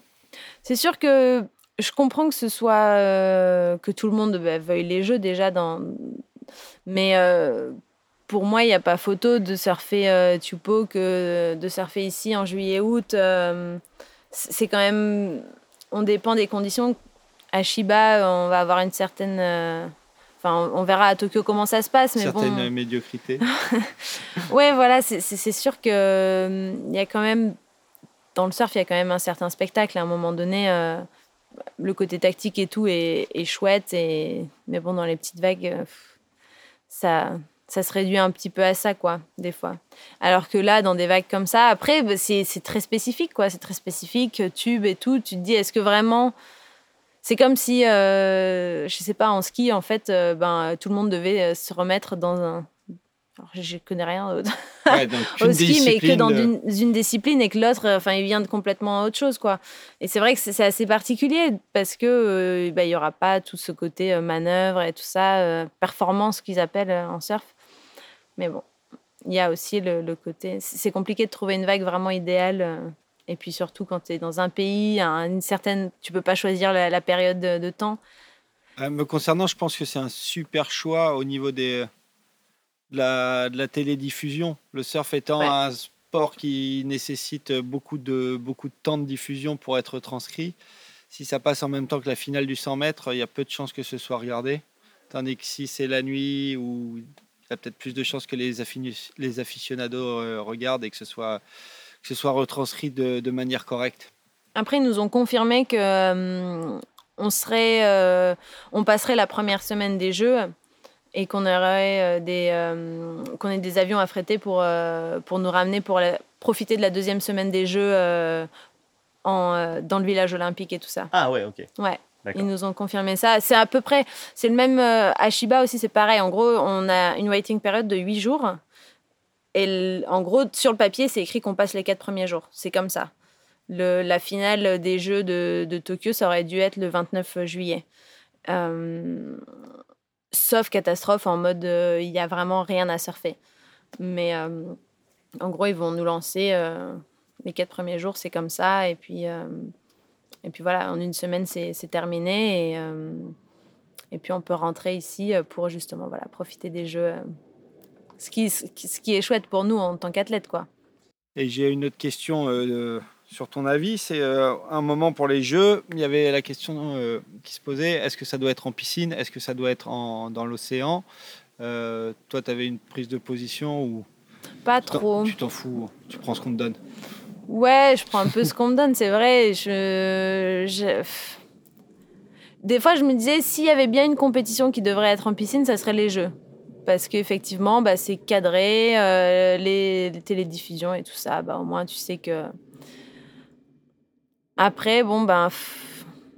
c'est quand même encore nouveau. Est-ce que vraiment la technologie est à ce point euh, assez parfaite pour pouvoir euh, être au jeu? Je sais pas. Je sais pas trop, j'ai pas trop d'avis. Moi, je reviens vite fait sur Théopo, juste parce que quelques jours après votre session, il y a Carissa Amour qui a débarqué à Tahiti Ouais. pour. je sais pas si vous êtes croisés ou pas, mais Ouais, on s'est vu à l'eau. ouais. ouais. Et qui, euh, voilà, pour surfer, elle, elle avait pris la décision de, de prendre une année, euh, une année sabbatique. Ouais. Euh, ça avait surpris pas mal de monde. Toi, comment euh, comment as interprété ça? Est-ce que c'était une, une sorte de lassitude par rapport aux, aux années, au circuit et tout? Ou Hum. voilà, dis-moi. comme je disais, j'ai passé pas mal de temps avec Carissa et j'ai vu toute son implication qu'elle a mis pour avoir son dernier titre. C'est énorme. La charge, euh, la charge ouais, d'implication du matin au soir, de, Enfin, c'est assez inc- incroyable tout ce qu'elle fait. Euh, je pense que c'est juste, ouais, c'est fatigant, quoi. Et puis, on a tous, tous des, des carrières différentes et des pressions différentes. Donc, euh, moi, on a pu en parler. Alors, ça a pu être une pression un peu financière des fois, alors pas de sponsor euh, et tout. Mais elle, ben, à l'inverse, ça a été la star depuis qu'elle a 12 ans. Euh, a des sponsors, euh, en veux-tu, en voilà, euh, avec énormément de pression parce que, euh, enfin, genre Carissa, elle fait un quart de finale, c'est de la merde, quoi. C'est pourri, tout le monde lui dit est-ce que ça va, t'as pas de la fièvre, Euh, comment tu te sens, Euh, Ah, t'es pas championne du monde cette année, là ça va, enfin, tu vois, c'est vraiment, euh, elle, elle a beaucoup apporté sur ses épaules et euh, et je pense que voilà, elle, a elle a eu du mal à gérer ça peut-être les années d'avant. Puis bon, après, il y a toujours les relations aussi. Elle a une relation fusionnelle avec son papa, mais des fois, bah, c'était un petit peu trop. Du coup, euh, voilà, tout le monde a des histoires familiales et tout à gérer. Et elle n'a pas arrêté, quoi. Depuis qu'elle a 12 ans, elle n'a pas arrêté. Elle a été, mais sur le World Tour, elle avait 18 ans, elle a tout arraché. Enfin, et, et, et, C'est ce et qu'Kelly l'attente- avait fait d'ailleurs. euh, l'attente des gens derrière. Le truc, c'est que le surf, c'est voilà, chaque année, il faut que tu sois. euh, chaque compétition, on repart à zéro. Enfin, c'est le sport de haut niveau. Chaque, chaque compétition, tu repars euh, à zéro. Chaque année, tu repars à zéro. Euh, même moi, en me disant que je dois faire top 10 chaque année pour être dans le CT et tout. Et, et puis une fois tu fais top 5 et puis ben du coup les gens euh, l'année prochaine euh, ah bon bah tu fais top 3 l'année prochaine c'est bon c'est plié et tout tu vois il y, a- il y a toujours cette volonté de- et c'est vrai que ça peut Et être puis, euh, épuisant, je pense quoi. que les gens, ils se rendent pas compte déjà, un, du côté aléatoire du sport, des, des up and down. Et, et c'est vrai que c'est euh, pour le grand public, c'est un sport qui paraît être plaisir tout le temps, mais ils ne se Voilà. rendent pas compte de l'investissement qu'il peut y avoir derrière pour arriver à ce niveau de performance Non, tout au long de l'année, sur une Voilà. longue saison. Non, c'est hyper, euh, c'est hyper euh, ouais, prenant et, et c'est pour ça que même, même moi, en étant, euh, j'ai fait six ans, ça, aurait été ma septième année, des fois je me dis, Oh, j'aurais bien pris un peu de temps, tu vois, j'ai l'impression que j'ai le temps de rien, quoi, quand on Mhm. est en, en saison, je suis, je suis vraiment, je pense qu'à mes compètes, euh, euh, il y a des sponsors à droite, à gauche, il faut rentrer à la maison, il faut s'entraîner physiquement, j'ai pas le temps de m'entraîner assez physiquement parce que j'ai pas assez de temps entre les saisons, mais j'ai pas le temps de m'entraîner non plus techniquement. Et, et puis mes planches, j'ai pas essayé cette planche. Et puis, c'est, on n'a jamais le temps d'avoir. euh, Carissa aussi, je pense qu'elle a des sponsors qui lui demandent d'aller à droite, à gauche pour faire des, des trips, des vidéos, des. Enfin bref, je comprends totalement sa décision, moi, je, je pense que si c'était pas. Elle est très calculée et tout, donc c'était pas anodin. Il y avait les jeux. euh, elle vient de faire championne du monde. Elle veut sûrement avoir la médaille d'or. Elle veut sûrement se concentrer sur les planches, le surf de petites vagues. Enfin, pour moi, c'était, il y avait un peu tout ça euh, dans la dans la balance, mais euh, mais c'était surtout un truc. En gros, si je continue, je vais faire un burn-out, quoi. Je vais bientôt péter les péter les plombs. Ok, ok. En parlant de burn-out et de pression à gérer, c'est le moment de notre dernière rubrique. Oh, Donc, transition. euh, transition de ouf. Euh, donc, est-ce que tu peux nous dire ton coup de pression en surf? Alors, j'ai un souvenir qui, qui m'est venu quand vous m'en avez parlé en début de du podcast. euh, à Margaret River. À Margaret River, un- même pas pour le CT, c'était une année euh, un peu avant quand j'étais plus jeune, pour un QS. Et euh, je sais pas, c'était gros et tout. Et puis j'ai fait un canard. J'étais à côté, il y avait Mehdi Mévinardier à l'époque, euh, qui était chez Rip Curl. Il me semble qu'il y avait Canel et tout, pas trop loin, ou Justine Dupont. Et, et, euh, on a tous fait un canard. Et genre, je sais pas, je me suis fait brasser et j'arrivais pas à remonter. Genre, c'est. J'ai dû rester, je vais pas, peut-être 10 secondes, mais même pas, peut-être même 7 secondes, j'en sais rien. Mais j'ai eu l'impression que vraiment, à ce moment-là, j'arrivais pas à remonter au moment où je voulais, quoi. Et, euh, et comme si j'avais déjà un peu d'appréhension et de stress parce que c'était la compète, parce que c'était un peu gros, que tout ça. Et, et du coup, je suis ressortie. Et, euh, et c'est une des seules fois où j'ai eu, euh, j'ai eu la sensation d'être bloquée sous l'eau, de pas de pas faire ce que je voulais. Et euh, c'est vrai que ça m'a un peu stressée. Puis je me souviens, Mehdi, il avait ramé et tout. Puis il, m'avait dit, j'ai eu le temps de, mettre deux, trois coups de rame, de me retourner, de voir que t'étais pas là, de me dire, mais mince. euh, Et puis là, après, je suis ressortie, quoi. ouais, ça a pris quelques secondes, quoi, mais bon. Rien de. Franchement, j'ai, je pense que je- après, je suis quelqu'un qui qui mesure le danger et tout quand même. Je suis pas, euh, j'y vais pas comme ça. euh, je connais mes capacités, je connais, voilà. Donc, euh, je vais pas non plus trop euh, n'importe où, n'importe quand. euh, quand je le sens, je suis quelqu'un qui, je m'écoute quoi. Si je le sens pas, j'y vais pas. J'ai pas, j'ai rien à prouver à personne. C'est bon quoi. Il y a assez de trucs. euh, du coup, euh, je me mets pas trop dans des situations euh, trop galères. Ok. Euh, bah, à nouveau, du coup, une transition toute trouvée sur euh, le conseil Grom Spirit. Du coup, un petit conseil motivation pour, euh, pour ceux- celles et ceux qui veulent aller surfer. Ouais. Et ben, euh, je pense, je pense après avoir parlé là pendant deux heures, ce qui me vient, c'est que faut s'écouter, faut suivre ses intuitions, faut persévérer des fois quand on n'a pas envie et tout. Euh, en surf, comme on disait, les conditions c'est aléatoire et tout, faut persévérer et et faut pas, euh, pas écouter ce que quelqu'un dit ou dit pas ou voilà. Je veux vraiment suivre son intuition et, et se faire confiance quoi. Bah, merci, Johan. Ça Merci. faisait euh, super longtemps qu'on voulait t'avoir au micro. Je Eh pense bah, que là, on a fait le, le tour de plein de choses. Ouais, c'est clair.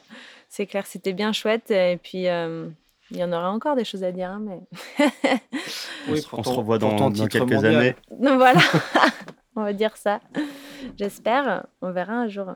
Et pour finir, les auditeurs connaissent la chanson. Les liens de tout ce dont on a parlé pendant l'émission avec toi seront à retrouver dans la description des épisodes, que ce soit des liens vers les vidéos, vers ton compte Instagram ou celui que tu gères avec Simon sur le coaching, et aussi ton site internet où là on n'en a pas parlé, mais tu animes un petit carnet de voyage très sympa sur tes- les différentes destinations que tu es amené à visiter. Celui sur Tahiti est vraiment très instructif, très intéressant, donc là aussi le lien sera présent.